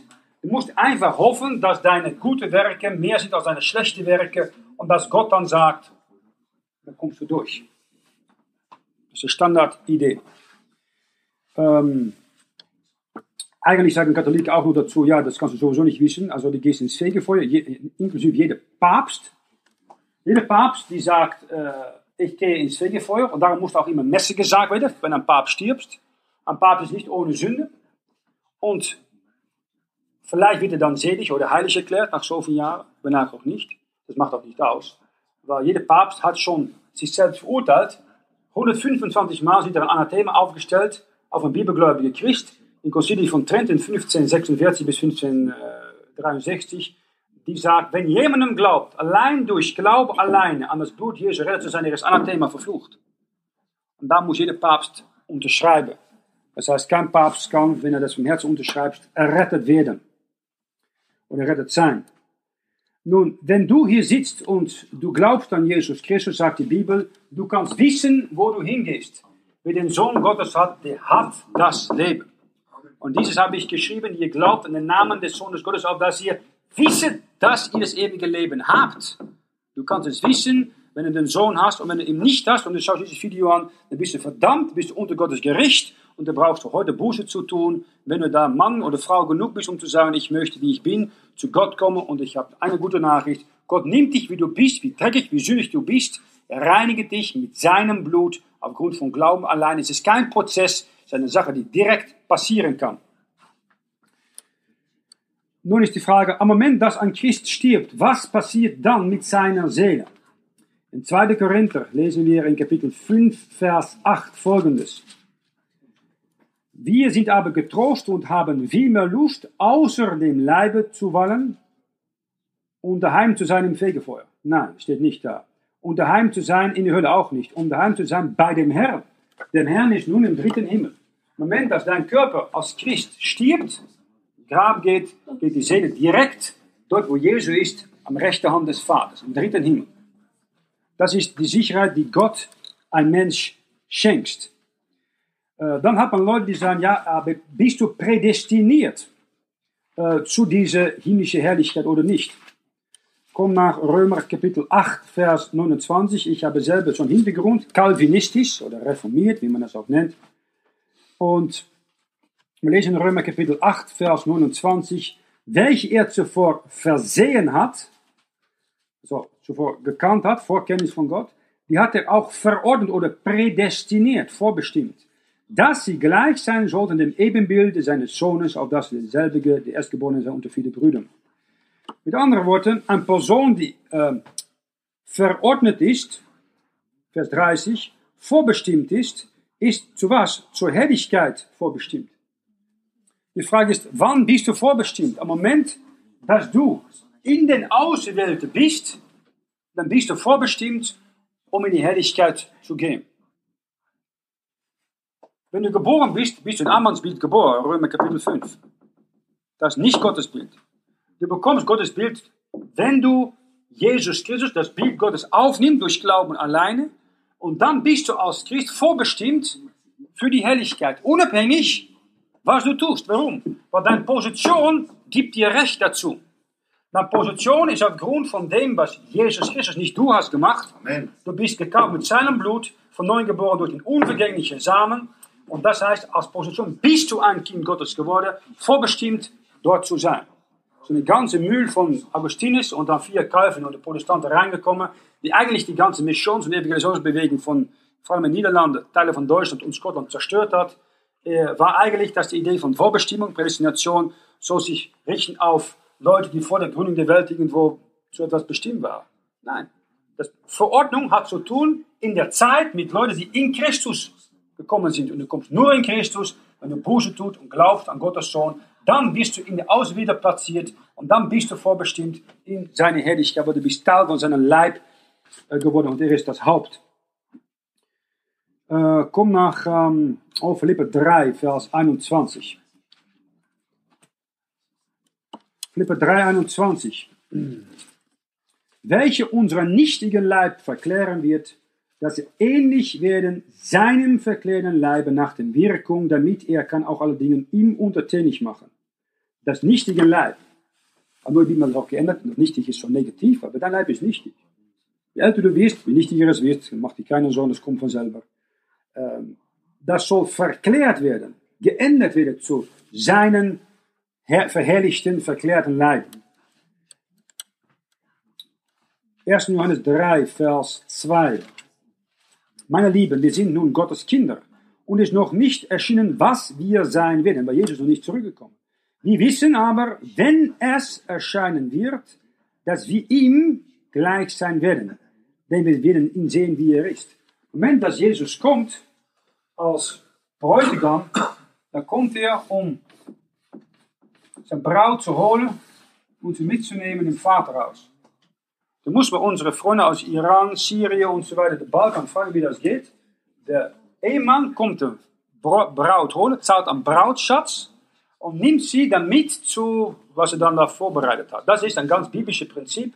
Das ist, was Jesus tut. Er hat nun, ist er 2000 Jahre lang ein Haus für dich am Vorbereiten, für seine Gemeinde, anstatt von reines Gold. Dann holt er seine Braut, die geht ihm entgegen und nimmt sie mit, nachdem sie gereinigt ist, bei der Richterstuhl Christi, heiratet sie hier. Hier heiraten sie und dann kommen sie zusammen nach unten, um sein, soll er seine Herrschaft mit Kampf überwinden und sie soll mit ihm herrschen. Du sollst mit Jesus herrschen, abhängig inwieweit du hier etwas für ihn hast getan, seine Wille gesucht, Recht getan und du hast nur Ärger dafür bekommen und Gott sagt, das gefällt mir. Warum? Jesus kam am Kreuz, hat er nur gut getan, Amen. Hat nur gut getan, ein Segen gewesen für Sünder, für äh, Juden, für Heiden. Was hat er bekommen? Juden und Heiden haben ihn gekreuzigt, richtig? Na, wenn sie das mit dem Haupt getan haben, wie tust du das noch nicht mit dem Leib hier auf Erde heute? Wenn du Dinge tut aus Liebe für Jesus, bekommt nur Ärger, sagt Gott, das gefällt mir, bekommst einen Lohn. Das Lohn wird offenbart in die Kleidung, die du anhast beim zweiten Kommen Jesus Christus. Reiner, äh, feine Leinwand oder Seide. Das glaube ich erwähnt in Offenbarung Kapitel 19. Dann das letzte Gericht möchte ich noch kurz besprechen. Dann sollen wir dann nächstes Mal nochmals über die Art von diesen Urteilen was sagen. Das letzte Gericht ist hier der Engel. Und lassen wir einen Vers lesen aus Judas 6. Das ist ein, ein, Thema, was wichtig ist, was eigentlich nicht oft besprochen wird, aber äh, das soll in der nahen Zukunft schon ändern und vieles wird nun schon darauf vorbereitet in diese gottlose Welt. Das hat mit den Riesen zu tun, die damals vor der Sintflut auf Erde waren, die nach der Sintflut wieder auf Erde gewesen sind in der Zeit von äh, Josua und David und sollen nochmals erscheinen in der nahen Zukunft in die große Trübsalzeit. Judas äh, 6, Seite 403 in der Lutherbibel. Auch die Engel, die ihr Fürstentum nicht behielten, sondern verließen ihre Behausung, hat er behalten zum Gericht des großen Tages mit ewigen Banden in Finsternis. Engel, die haben ihre Behausung nicht behalten, die sind gefallen. Er sagt, wann ist das dann geschehen? Das ist zweimal geschehen. Das erste Mal war hier.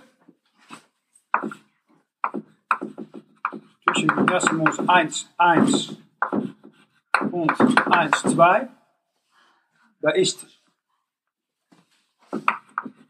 der Lichtstrahl Lucifer gefallen mit seinen Engel auf eine Erde und die ganze Erde ist in Wasser gekommen.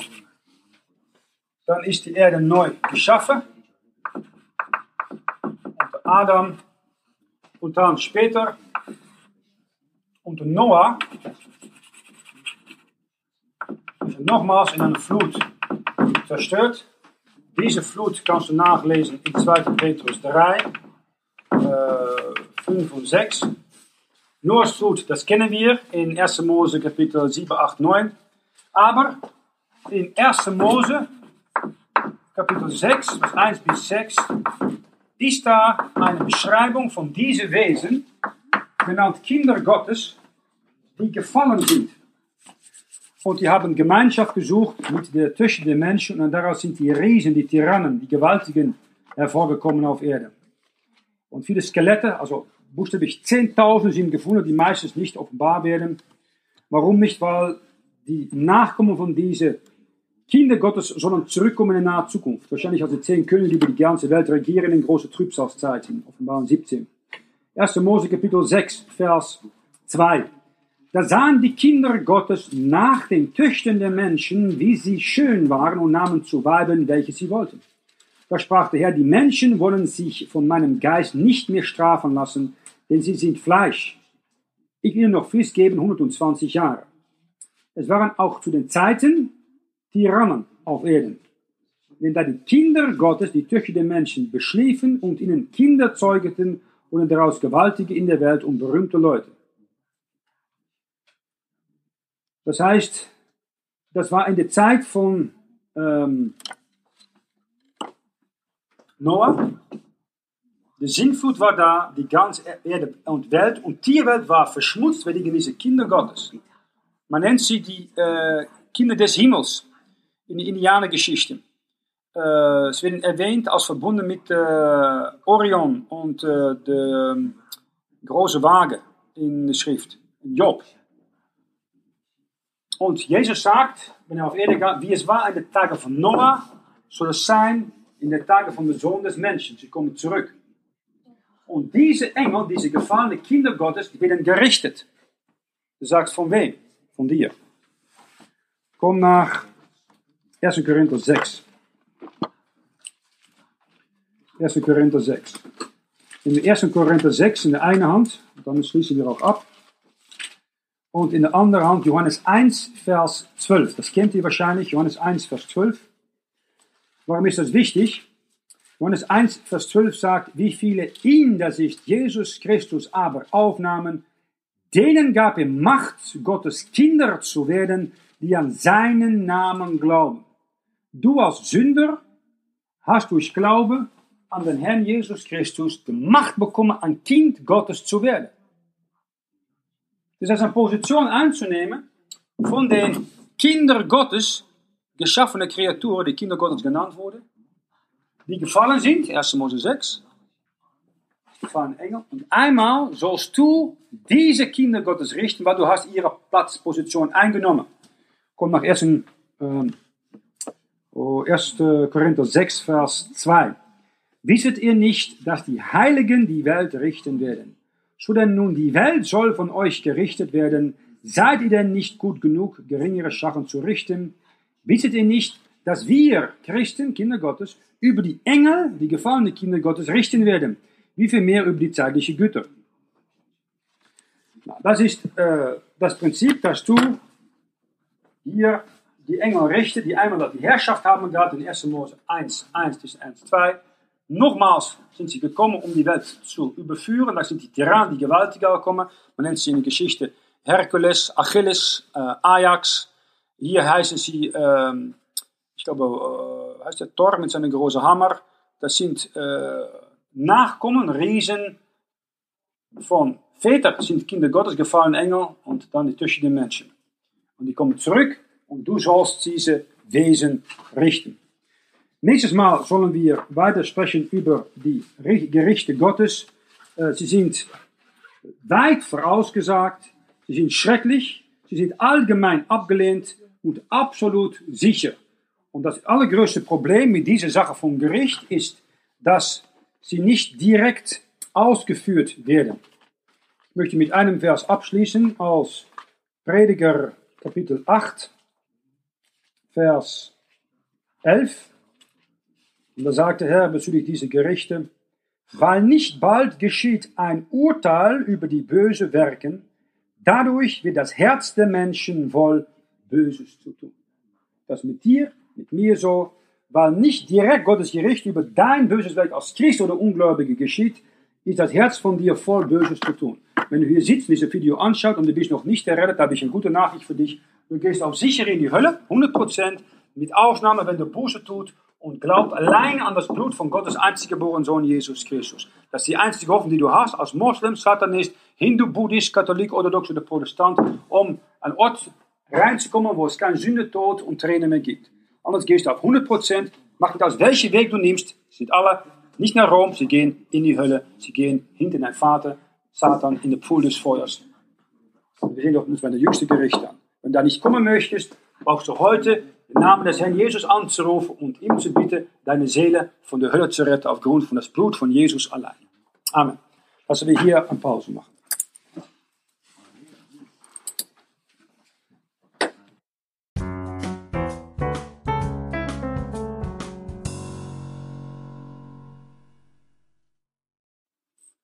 Okay, alle herzlich willkommen diese Morgen bei dieser äh, Bibelstunde. Wir nehmen immer eine kurze Bibelstunde auf.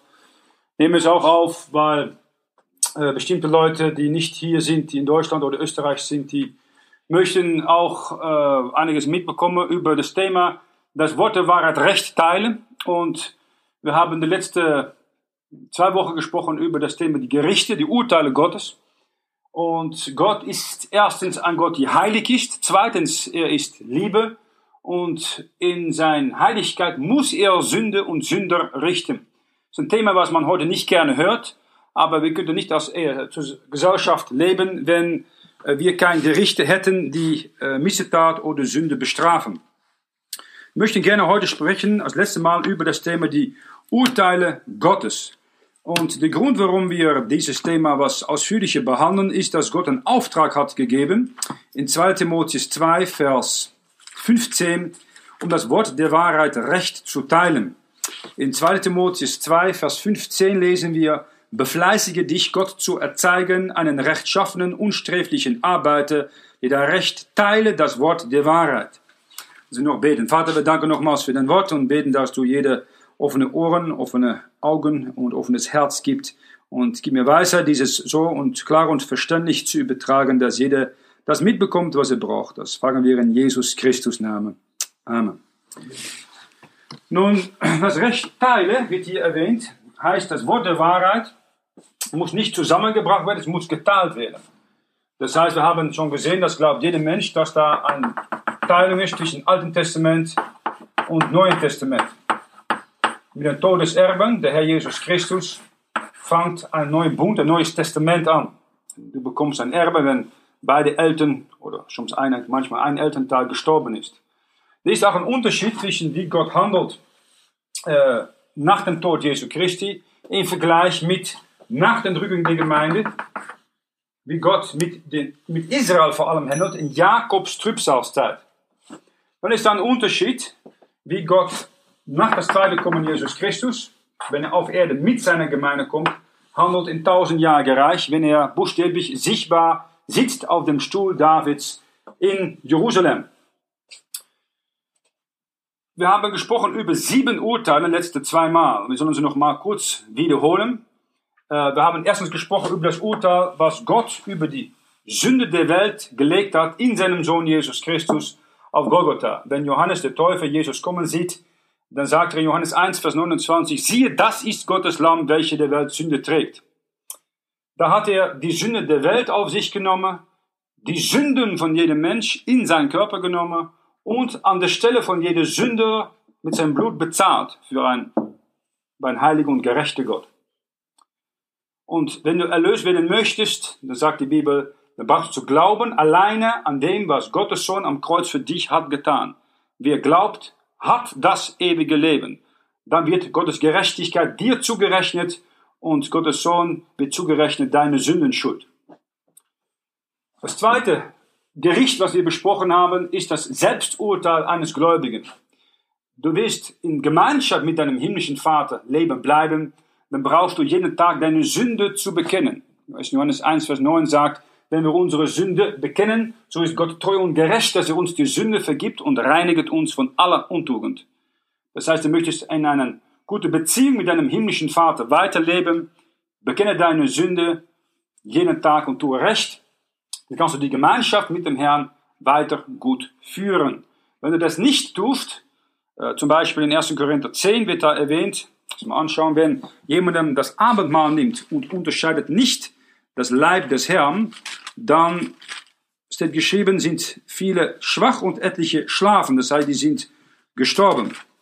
1. Korinther 11, Vers 27, welche nun unwürdig von diesem Brot isset oder von dem Kelch des Herrn trinket, der ist schuldig an dem Leib und Blut des Herrn. Der Mensch prüfe aber sich selbst und also esse er von diesem Brot und trinke von diesem Kelch. Denn welcher unwürdig isset und trinke, der isset und trinket ihm selber das Gericht, damit, dass er nicht unterscheidet den Leib des Herrn. Darum sind auch so viele Schwachen und Kranke unter euch und ein guter Schlafen. Das nördliche männliche Wort versterben ist, dass einige von den Christen hier früh gestorben sind. Gott hat sie physisch umgebracht, weil sie haben sich selber nicht gerichtet. Selbstgericht, Selbsturteil ist eine Bedingung, um die Gemeinschaft mit dem himmlischen Vater weiterzumachen. Das dritte Urteil, was auch für uns wichtig ist, ist, wird geschehen nach der Entrückung der Gemeinde, die hoffentlich heute noch stattfindet, für die Richterstuhl Jesu Christi. Und da werden wir gerichtet nach unseren Werken. Unsere Werke werden mit Feuer geprüft oder bewährt. Wie, warum sie getan sind, wie sie getan sind, vor allem die Motivation wird geprüft. Äh, man kann etwas tun auf zwei Motivationen, entweder für sich selber oder aus Liebe für den Herrn Jesus Christus. Und äh, das sind fünf verschiedene Kronen, die ein Christ bekommen kann nach seiner Rettung alleine durch Glauben an Jesus Christus in verschiedene Bereiche. Das hat zu tun mit Zeugen von Jesus Christus, ein Hirtekrone, um die Schafe zu nahren, sein Fleisch kreuzigen, den Lauf richtig laufen und versuchen widerstehen. Äh, also das ist ein Thema an sich. Das ist ein Gericht, was stattfindet im Himmel nach der Entrückung der Gemeinde. Das findet statt auf Erde, Alltag soll das sein. Das ist, hat in der Vergangenheit stattgefunden oder wenn du noch nicht von neuem geboren bist, hoffentlich findet es heute statt, dass du zum Glauben kommst an das Blut von Jesus Christus und dir deine Sünden wegwascht, wenn du noch nicht von neuem geboren bist. Das vierte Gericht wird genannt Jakobs Trübsalzeit in Jeremia. Das heißt, Gott soll diese Welt richten, aber speziell Israel richten, bis am Punkt, dass der Überrest von Israel sagt, gesegnet er, die kommt im Namen des Herrn, sprechen von Jesus als ihrem Messias. Heute ist es eine Tatsache, dass die meisten Juden orthodox oder atheistisch, agnostisch, lehnen Jesu ab als der Messias, als Gottes Sohn. Das fünfte Gericht ist auf Erde. Äh, Matthäus Kapitel 25, dann sitzt Jesus äh, da in Jerusalem und richtet die Völker. Und die Völker werden gerichtet, wie sie umgegangen sind mit den Brüdern von Jesus, Matthäus 25, die Juden, in die Trübsalzeit. Und wenn man sich an ihre Seite gestellt hat, sagt Jesus, dann hast du auch mich genährt, getränkt und dann kannst du hier in sein Friedensreich, tausendjährige Friedereich reinkommen. Das Thema hier, das zweite Kommen, eigentlich von ab hier kann man sagen, bis hier, das ist das größte Thema der Bibel. Das wird genannt der Tag des Herrn. Das ist nicht der Sonntag,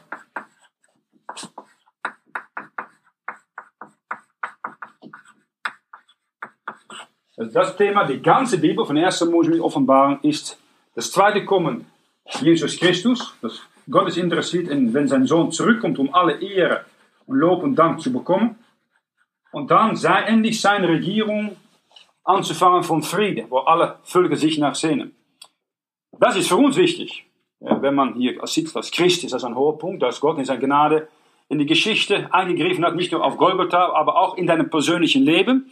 Und dass du dadurch äh, durch Glaube an sein Blut errettet bist. Aber für Gott ist es nicht ein hoher Punkt, dass sein Sohn da äh, nach einem Kreuz gekreuzigt wurde.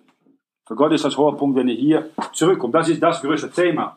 Die Juden machen die Fehler, dass sie das benachdrucken. Ich habe nur das Alte Testament, und das stimmt auch. Es sind mehr als 500 Prophezeiungen, die sprechen von diesem Tag des Herrn. Und vielleicht so 50, die sprechen vom ersten Kommen, Jesu Christi. Aber das wird von den Juden abgelehnt, sie richten sich nur darauf. Viele Christen, die sagen, die machen die Fehler, sagen, ja, weißt du was, das ist für uns das hohe Punkt, das stimmt natürlich auch, wenn man errettet ist von der Hölle durch Glauben an Jesus Christus Blut. Aber vergessen, dass das größte Thema der ganzen Bibel, das heißt auch das Alte Testament, ist der Tag des Herrn. Und man vergisst dann buchstäbliche Rückkehr Jesu Christus und eine tausendjährige Friedensregierung. Das wird da wieder vergessen. Das heißt, Gott dann, man braucht ein Gleichgewicht zu haben. Das kann man nur verstehen, wenn man erstens zum Glauben kommt an Jesus Christus, das Neue Testament versteht, das Buch Offenbarung liest. Offenbarung öffnet das Alte Testament. Bei Offenbarung spricht vor allem Offenbarung Kapitel 6 bis 19 spricht von dieser Zeit und Offenbarung 20 bis 22 spricht eigentlich von der Zeit von tausend Jahren gereicht bis in die Ewigkeit. Das sechste Gericht nennen wir das jüngste Gericht. Das ist eigentlich das Gericht für den großen weißen Stuhl, wo alle Muslime, orthodoxe, Katholiken, Protestanten sich einig sind. Einmal muss jeder Mensch sich vor sein Schöpfer verantworten. Das Gericht soll stattfinden, nachdem Himmel und Erde verbrannt sind. 2. Petrus, Kapitel 3. Und dann gibt es neue Himmel und neue Erde. Dann soll das jüngste Gericht stattfinden und sollen unter anderem alle Ungläubigen hier gerichtet werden, aber auch diejenigen, die gestorben sind, in Trübsalzeit, tausendjährige Reich und auch viele im Alten Testament. Dann, damit verbunden hat man das Gericht über den Engeln. 1. Korinther 6, 32 geschrieben, dass Dinge in der Ortsgemeinde finden statt, dass man lernt, korrekt damit umzugehen und auch zu richten, was innerhalb der Gemeinde nicht richtig ist. Was außerhalb der Gemeinde nicht richtig ist, das richtet Gott. Innerhalb der Gemeinde ist da auch eine Sache, die äh, Gott eingesetzt hat.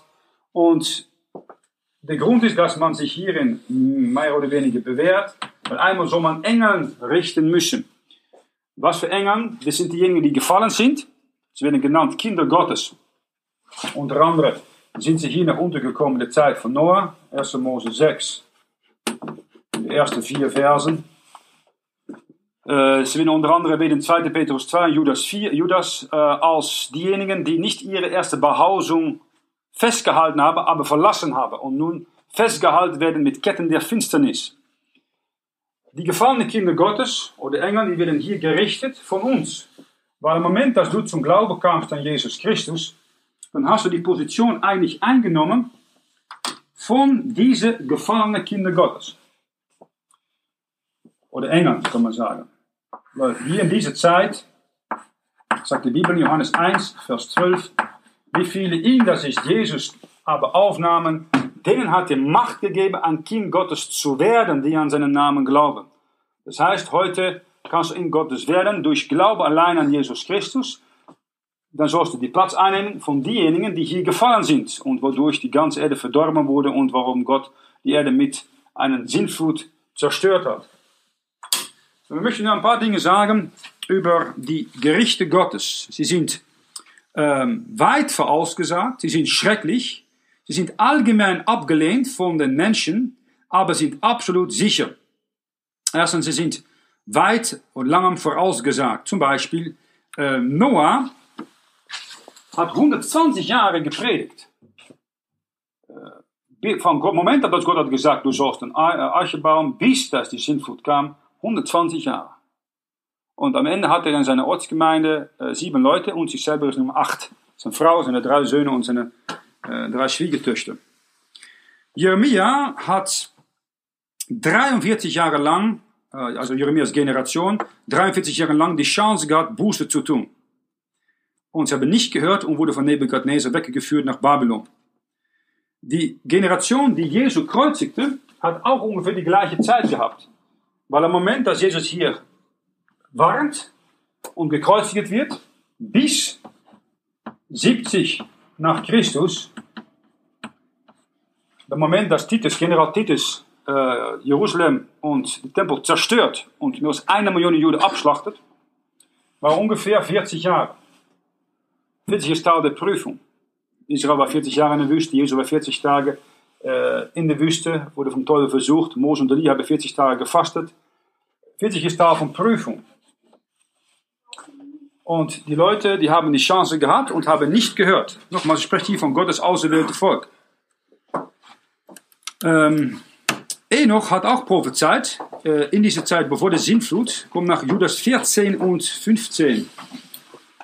Judas 14 und 15. Es hat aber auch von solchen geweissaget Henoch, der siebente von Adam, gesprochen, siehe, der Herr kommt mit viel tausend Heiligen, Gericht zu halten über alle und zu strafen alle ihre Gottlosen, um alle Werke ihres gottlosen Wandels, damit sie gottlos gewesen sind und um alle das Harte, das die gottlose Sünder wieder ingeredet haben.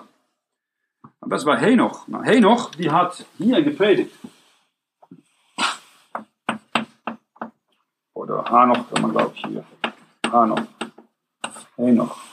Ein Bild von der Gemeinde, weil Henoch ist die einzige Person, die niemals gestorben ist und äh, auch niemals sterben soll. Wie wir hoffentlich auch, wenn Jesus kommt, um uns heimzuholen. Also Gott warnt Völker lange bevor die Zeit da ist. Ähm, zum Beispiel, Gott warnt uns, also die Welt kann man besser sagen, nicht uns, unseren Gericht ist schon auf Jesus platziert, dass äh, da noch drei Weltkriege in der Zukunft kommen. Drei Weltkriege, wovon de letzte zwei kleine Kriege waren. Na, dann zu bedenken, dass ich glaube, die offiziellen Zahlen sind Ersten Weltkrieg offiziell 12 Millionen äh, Soldatentote und Zweiten Weltkrieg 22 Millionen Soldaten, die gestorben sind, abgesehen von Bürgern und so weiter. Weil ich glaube, die Russen haben alleine schon mehr Orthodoxe als die 22 Millionen verloren. Aber es gibt noch drei große Kriege, die die Bibel ansagt. Sie mal anschauen, die sind in Offenbarung 6 zu finden. Das ist Nummer 3. Nummer 4 ist hier. Und Nummer 5 ist hier. Also hier 3.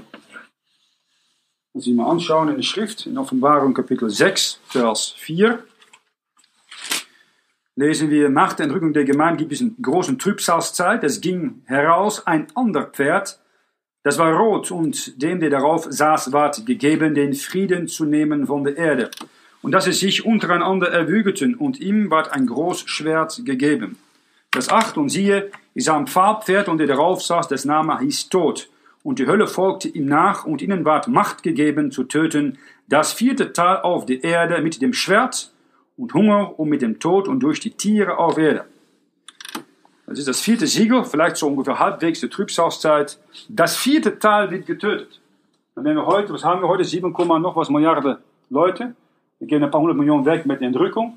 Da hat man sicher noch mehr als 6 plus Milliarden übrig. Ein vierter Teil ist 1500 Millionen minimal. Im Vergleich mit die 22 vom letzten Weltkrieg.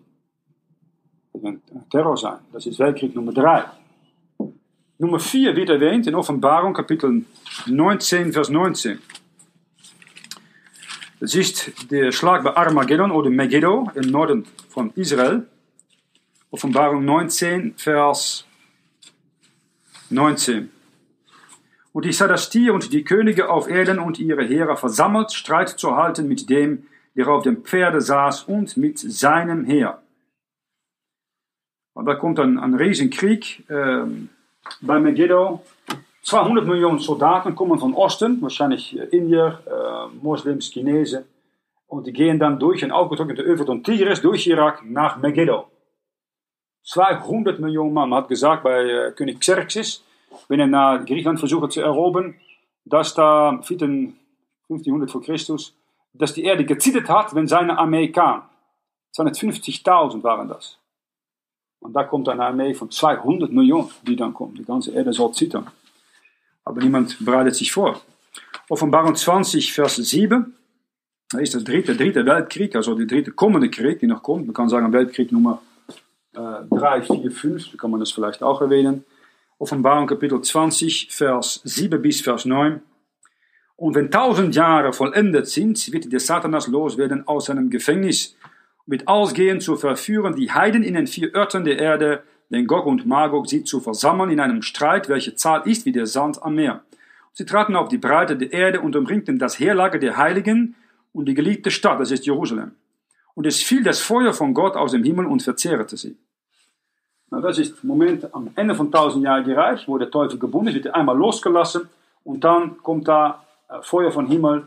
Aber die Völker lassen sich wiederum verführen von diesen äh, von der Gott dieser Welt, der Feind. Und das ist immer sein Ziel gewesen, um Leute zu verführen und sie gegen Gott aufzuhetzen. Das ist sein Ziel, deswegen wird er auch genannt der große Anklager.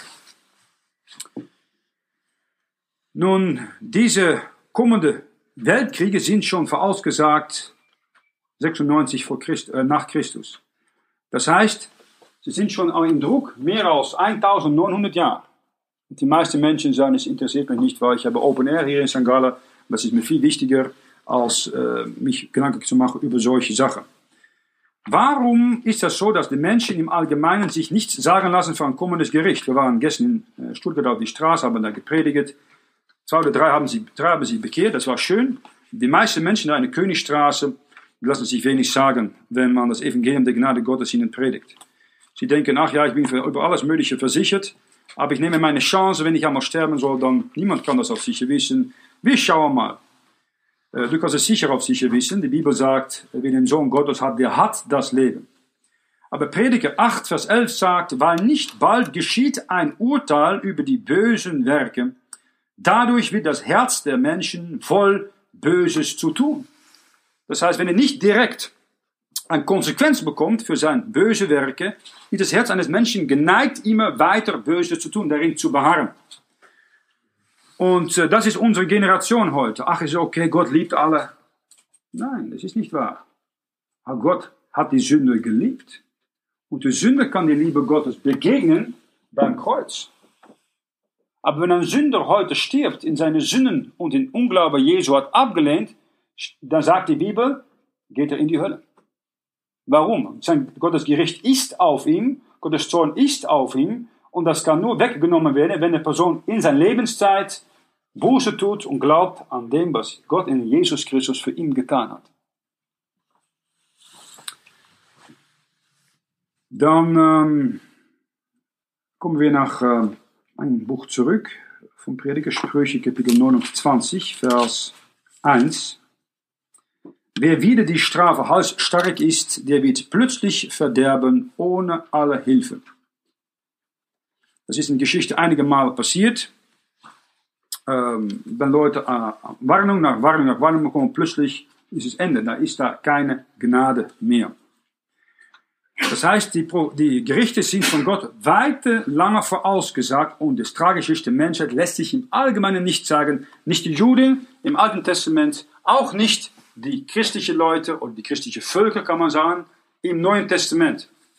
Äh, Griechenland zum Beispiel war ein Land, was bis aus heute das reine Wort Gottes hat bewahrt. Die griechische Kirche hat immer die Schrift bewahrt, der korrekte Text auch, der Mehrheitstext, die dann äh, mit dem Fall von Konstantinopel, also ein Teil nach Europa kam über den Balkan und übersetzt wurde hier in der Schweiz von Zwingli, von Luther auf äh, Deutsch und äh, Englisch in Tindel und so weiter.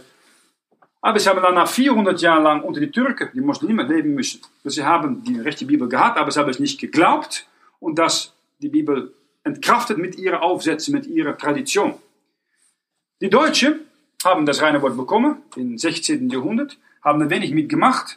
Äh, durch die tiefe und hohe Kritik im 19. Jahrhundert wurde das entkraftet, nicht mehr geglaubt und Gott hat äh, in den zweiten 30-jährigen Krieg, 1914, 1945, äh, sein Gericht über das Volk ausgesprochen und das Zentrum damals von der Reformation, Wittenberg, äh, eben Brandenburg, äh, Preußen, das ist dann 40 Jahre danach noch unter Eisernen Vorhang gekommen.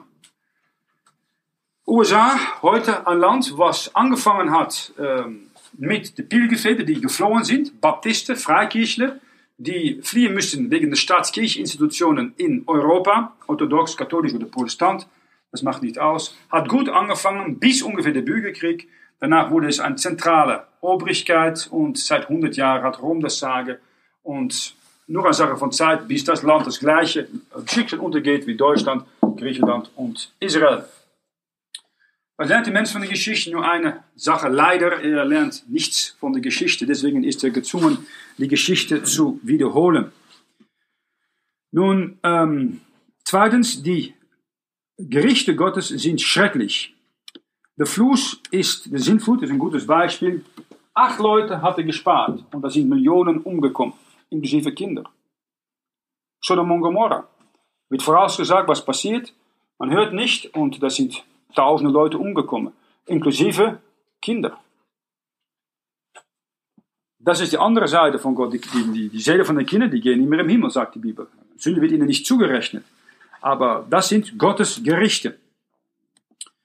Adam und Eva, die haben die Todesstrafe bekommen, weil sie einfach von einer verbotenen Frucht genommen haben. Sie konnten alles essen, auch alles berühren, aber nicht essen von dieser einen Baum. Was tun sie? Genau, dort von haben sie essen wollen. Wir lesen in ähm, 4. Mose 20, dass Gott sagt zu Mose, du sollst den Felsen ähm, äh, zu den Felsen sprechen.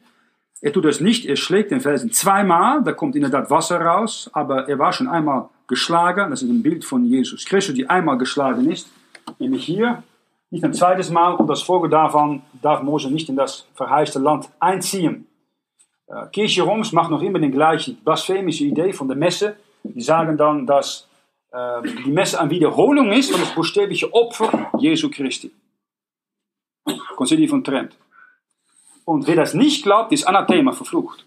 Das heißt, wenn ihr hier sitzt, und ich glaube es nicht, dass ihr alle minimal einmal verflucht. Und die meisten, die hier sitzen, sind 125 Mal verflucht äh, nach dem Konzili von Trent. Die offizielle Lehre von Rom ist, am Moment, dass du diesen Hostie auf den Zungen bekommst von einem Priester, verwandelt sich das in das buchstäbliche Fleisch von Jesus Christus. Und wenn der Priester diesen Kelch trinkt, alkoholhaltende Wein, selbstverständlich, dann ändert sich das in das buchstäbliche Blut von Jesus Christus. Also eigentlich sind sie nach ihrer eigenen Ansage Kannibalen. USA hat Gott versucht zu helfen, um diesen Bundeslaw, die auf einen Wagen war, vom Ochsen gezogen, äh, zu unterstützen, wenn er äh, abgefallen, na, abgefallen ist. Und er wurde direkt getötet von Gott. Hat es gut gemeint. Aber ein Bundeslaw soll nicht auf einen Wagen getragen werden, von Ochsen gezogen, die sollte in die Stange vom Priester getragen werden. Und man muss die Dinge tun, wie Gott sie fordert und nicht, wie wir denken, dass sie getan werden müssen. Äh, wir haben ähm, als Beispiel Grippe. Da war vielleicht, einige von euch kennen das vielleicht noch, nach dem Ersten Weltkrieg kam es die spanische Grippe.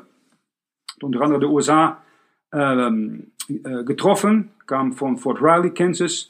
Die spanische Grippe hat mehr Toten gefordert aus dem Ersten Weltkrieg und der schwarze äh, Tod im Mittelalter zusammen. Dann waren mehr als 21 Millionen 640.000 Leute, die gestorben sind an dieser Grippe.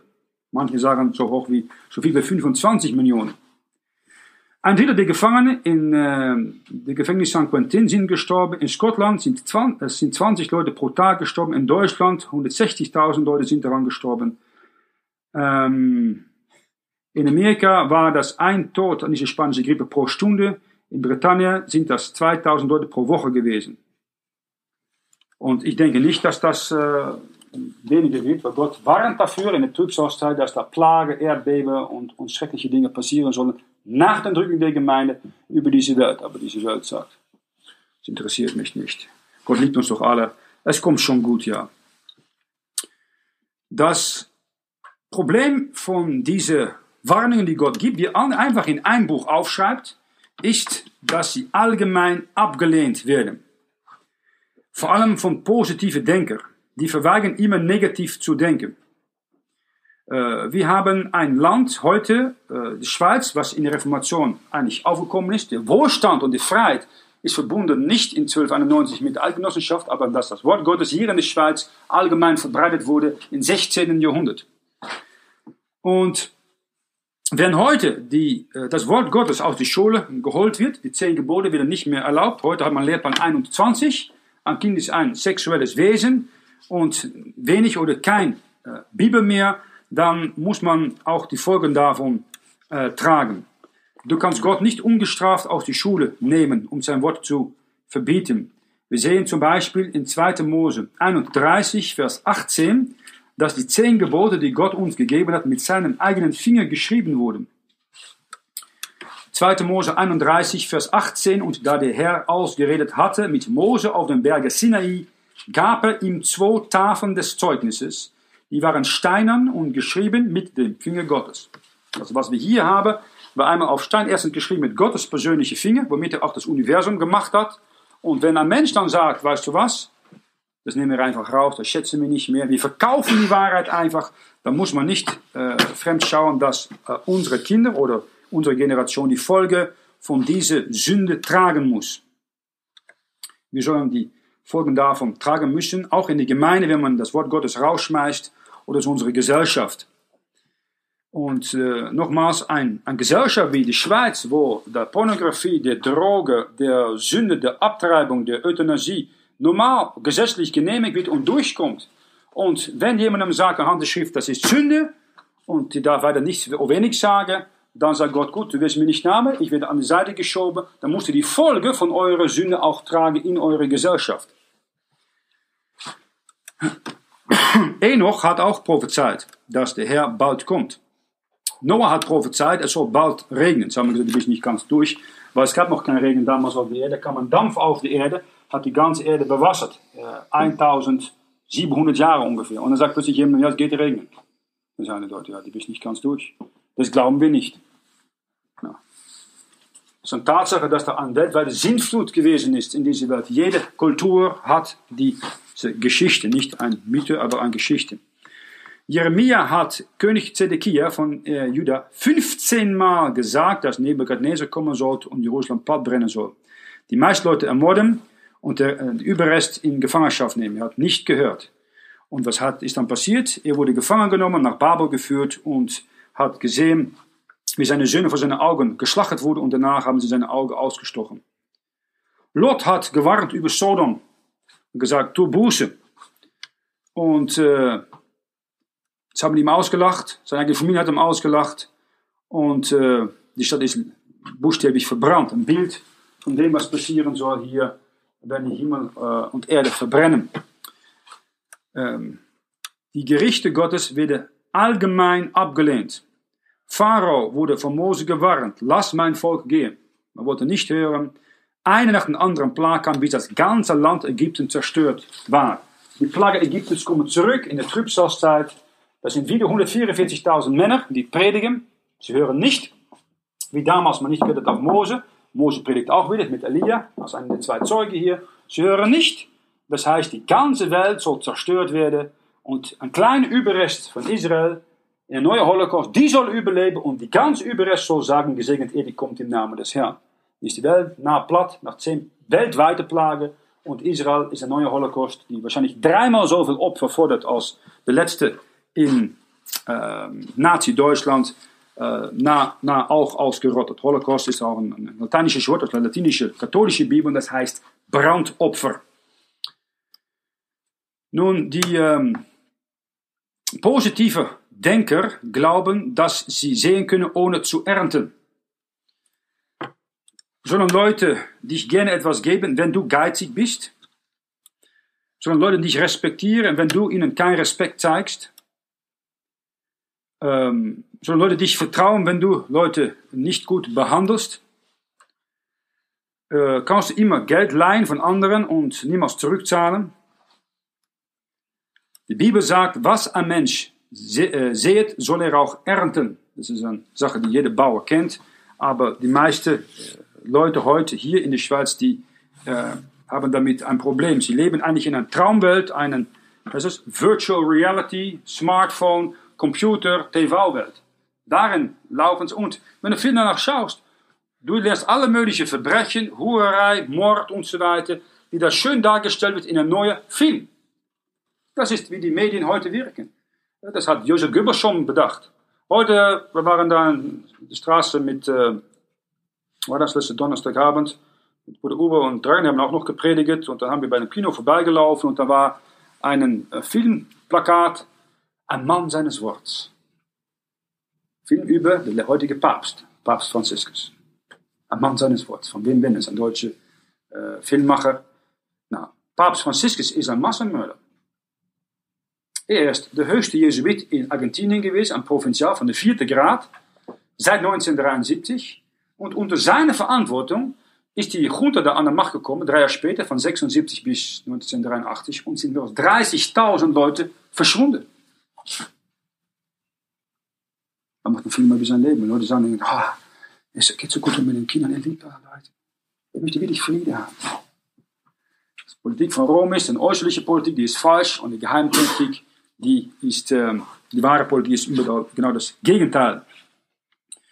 Und schlussendlich sind die Gerichte Gottes absolut sicher. Es gibt ein bekanntes äh, Buch äh, von Edward Gibbon, das heißt Das Aufkommen und die Zerstörung des römischen Reichs. Und wenn man die Geschichte anschaut und die Prinzipien anschaut, da, die gelten für jedes Reich, was aufgekommen ist, äh, kann man sagen, hier im Alten Testament schon. Das sieht man mit äh, die Babylonier, die Assyrier, die Meden und Persen, die Griechen, danach die Römer, äh, da kommen andere Reiche auf, wie das Heilige Römische Reich ist hier aufgekommen. Äh, das Deutsche Reich ist aufgekommen. Heute haben wir das Amerikanische Reich, das Englische Reich war im 19. Jahrhundert. Sie kommen auf und sie werden wieder zerstört. Und die Prinzipien von Aufgang und Untergang sind immer die gleichen. Und das weiß man, da kann man von lernen. Wenn man möchte. Die meisten möchten das nicht, das ist das Problem. Der wahre Grund, warum die Leute etwas haben gegen diesen Buch, ist, dieses Buch ist ein Geschichtsbuch. Ich sage immer, wenn man mit Leuten spricht, die sagen dann, ja, weißt das ist doch ein Märchen. Ein Märchen. Also, Pharao war ein Märchen, Nebuchadnezzar war ein Märchen, äh, der Kaiser Augustus war ein Märchen. Nein, nein, die haben schon existiert. Ah, die haben existiert. Und Jesus, ja, ja, der hat alles schon existiert, ja. Aber war sicher nicht Gottes Sohn. Ja, wieso nicht? Wieso nimmst du nur das raus, was von der säkulären Geschichte bestätigt wird und nicht zum Beispiel seine Auferstehung? Das Buch ist nicht ein religiöses Buch. Das ist erstens ein Geschichtsbuch. Nehmen wir, nehmen hier etwas, nehmen wir etwas, was ich hier lese. Äh, reden mit den Kindern Israel, wenn jemand den Herrn ein besondere Gelübde tut, dass er seinen Leib schätzt. Das ist nichts religiöses. Das ist einfach ein äh, Schere vom Herrhaar beim Priesterdienst, das an sich religiös ist, aber hat nichts zu tun, wie Gott eingreift in die Geschichte. Was wir oft hier sehen, ist, dass Gott im Alten Testament mit Völkern handelt, im Neuen Testament mit individuellen Leuten handelt. Und die Völker, die hier beschrieben werden, das kann jede säkuläre Geschichtsperson nachgehen, die haben existiert, sind aufgekommen, sind untergegangen und so weiter. Gott ist ein Gott der Geschichte. Das Wort für Geschichte in Englisch ist History. So. History. Kunnen zo schrijven en zo. His story, seine Geschichte ist Gottes Geschichte. Wie Gott in die Geschichte eingegriffen hat mit Gerichte, mit Menschen, mit sein Wort, mit seinem Sohn. Und einmal kommt er physisch sichtbar zurück. Und die Frage ist dann, was machst du mit diesem Sohn? Das entscheidet, wo du die Ewigkeit verbringst. Dieses Buch ist ein Geschichtsbuch. Die Tatsache, die historische Tatsache sind, Krieg ist Gottes Gericht auf Sünde hier auf dieser Erde und die Hölle ist Gottes Gericht auf Sünde nach diesem Leben. Der erste Krieg, die erwähnt wird oder beschrieben wird in der Bibel, finden wir in 1. Mose Kapitel 14. Da ist da ein Lot, ein Krieg von vier gegen fünf Könige und Abraham rettet dann Lot, wenn die eine Gruppe die andere dann schlägt. Und diese Kriege, die hier anfangen, in 1. Mose 14, also mit Abraham, das ist ungefähr so, kann man sagen, hier 2000, Abraham. Und diese Kriege enden nicht bis Offenbarung 19, oder eigentlich hier Offenbarung 20 hier. Das ist der letzte Krieg zwischen Gott und der Teufel.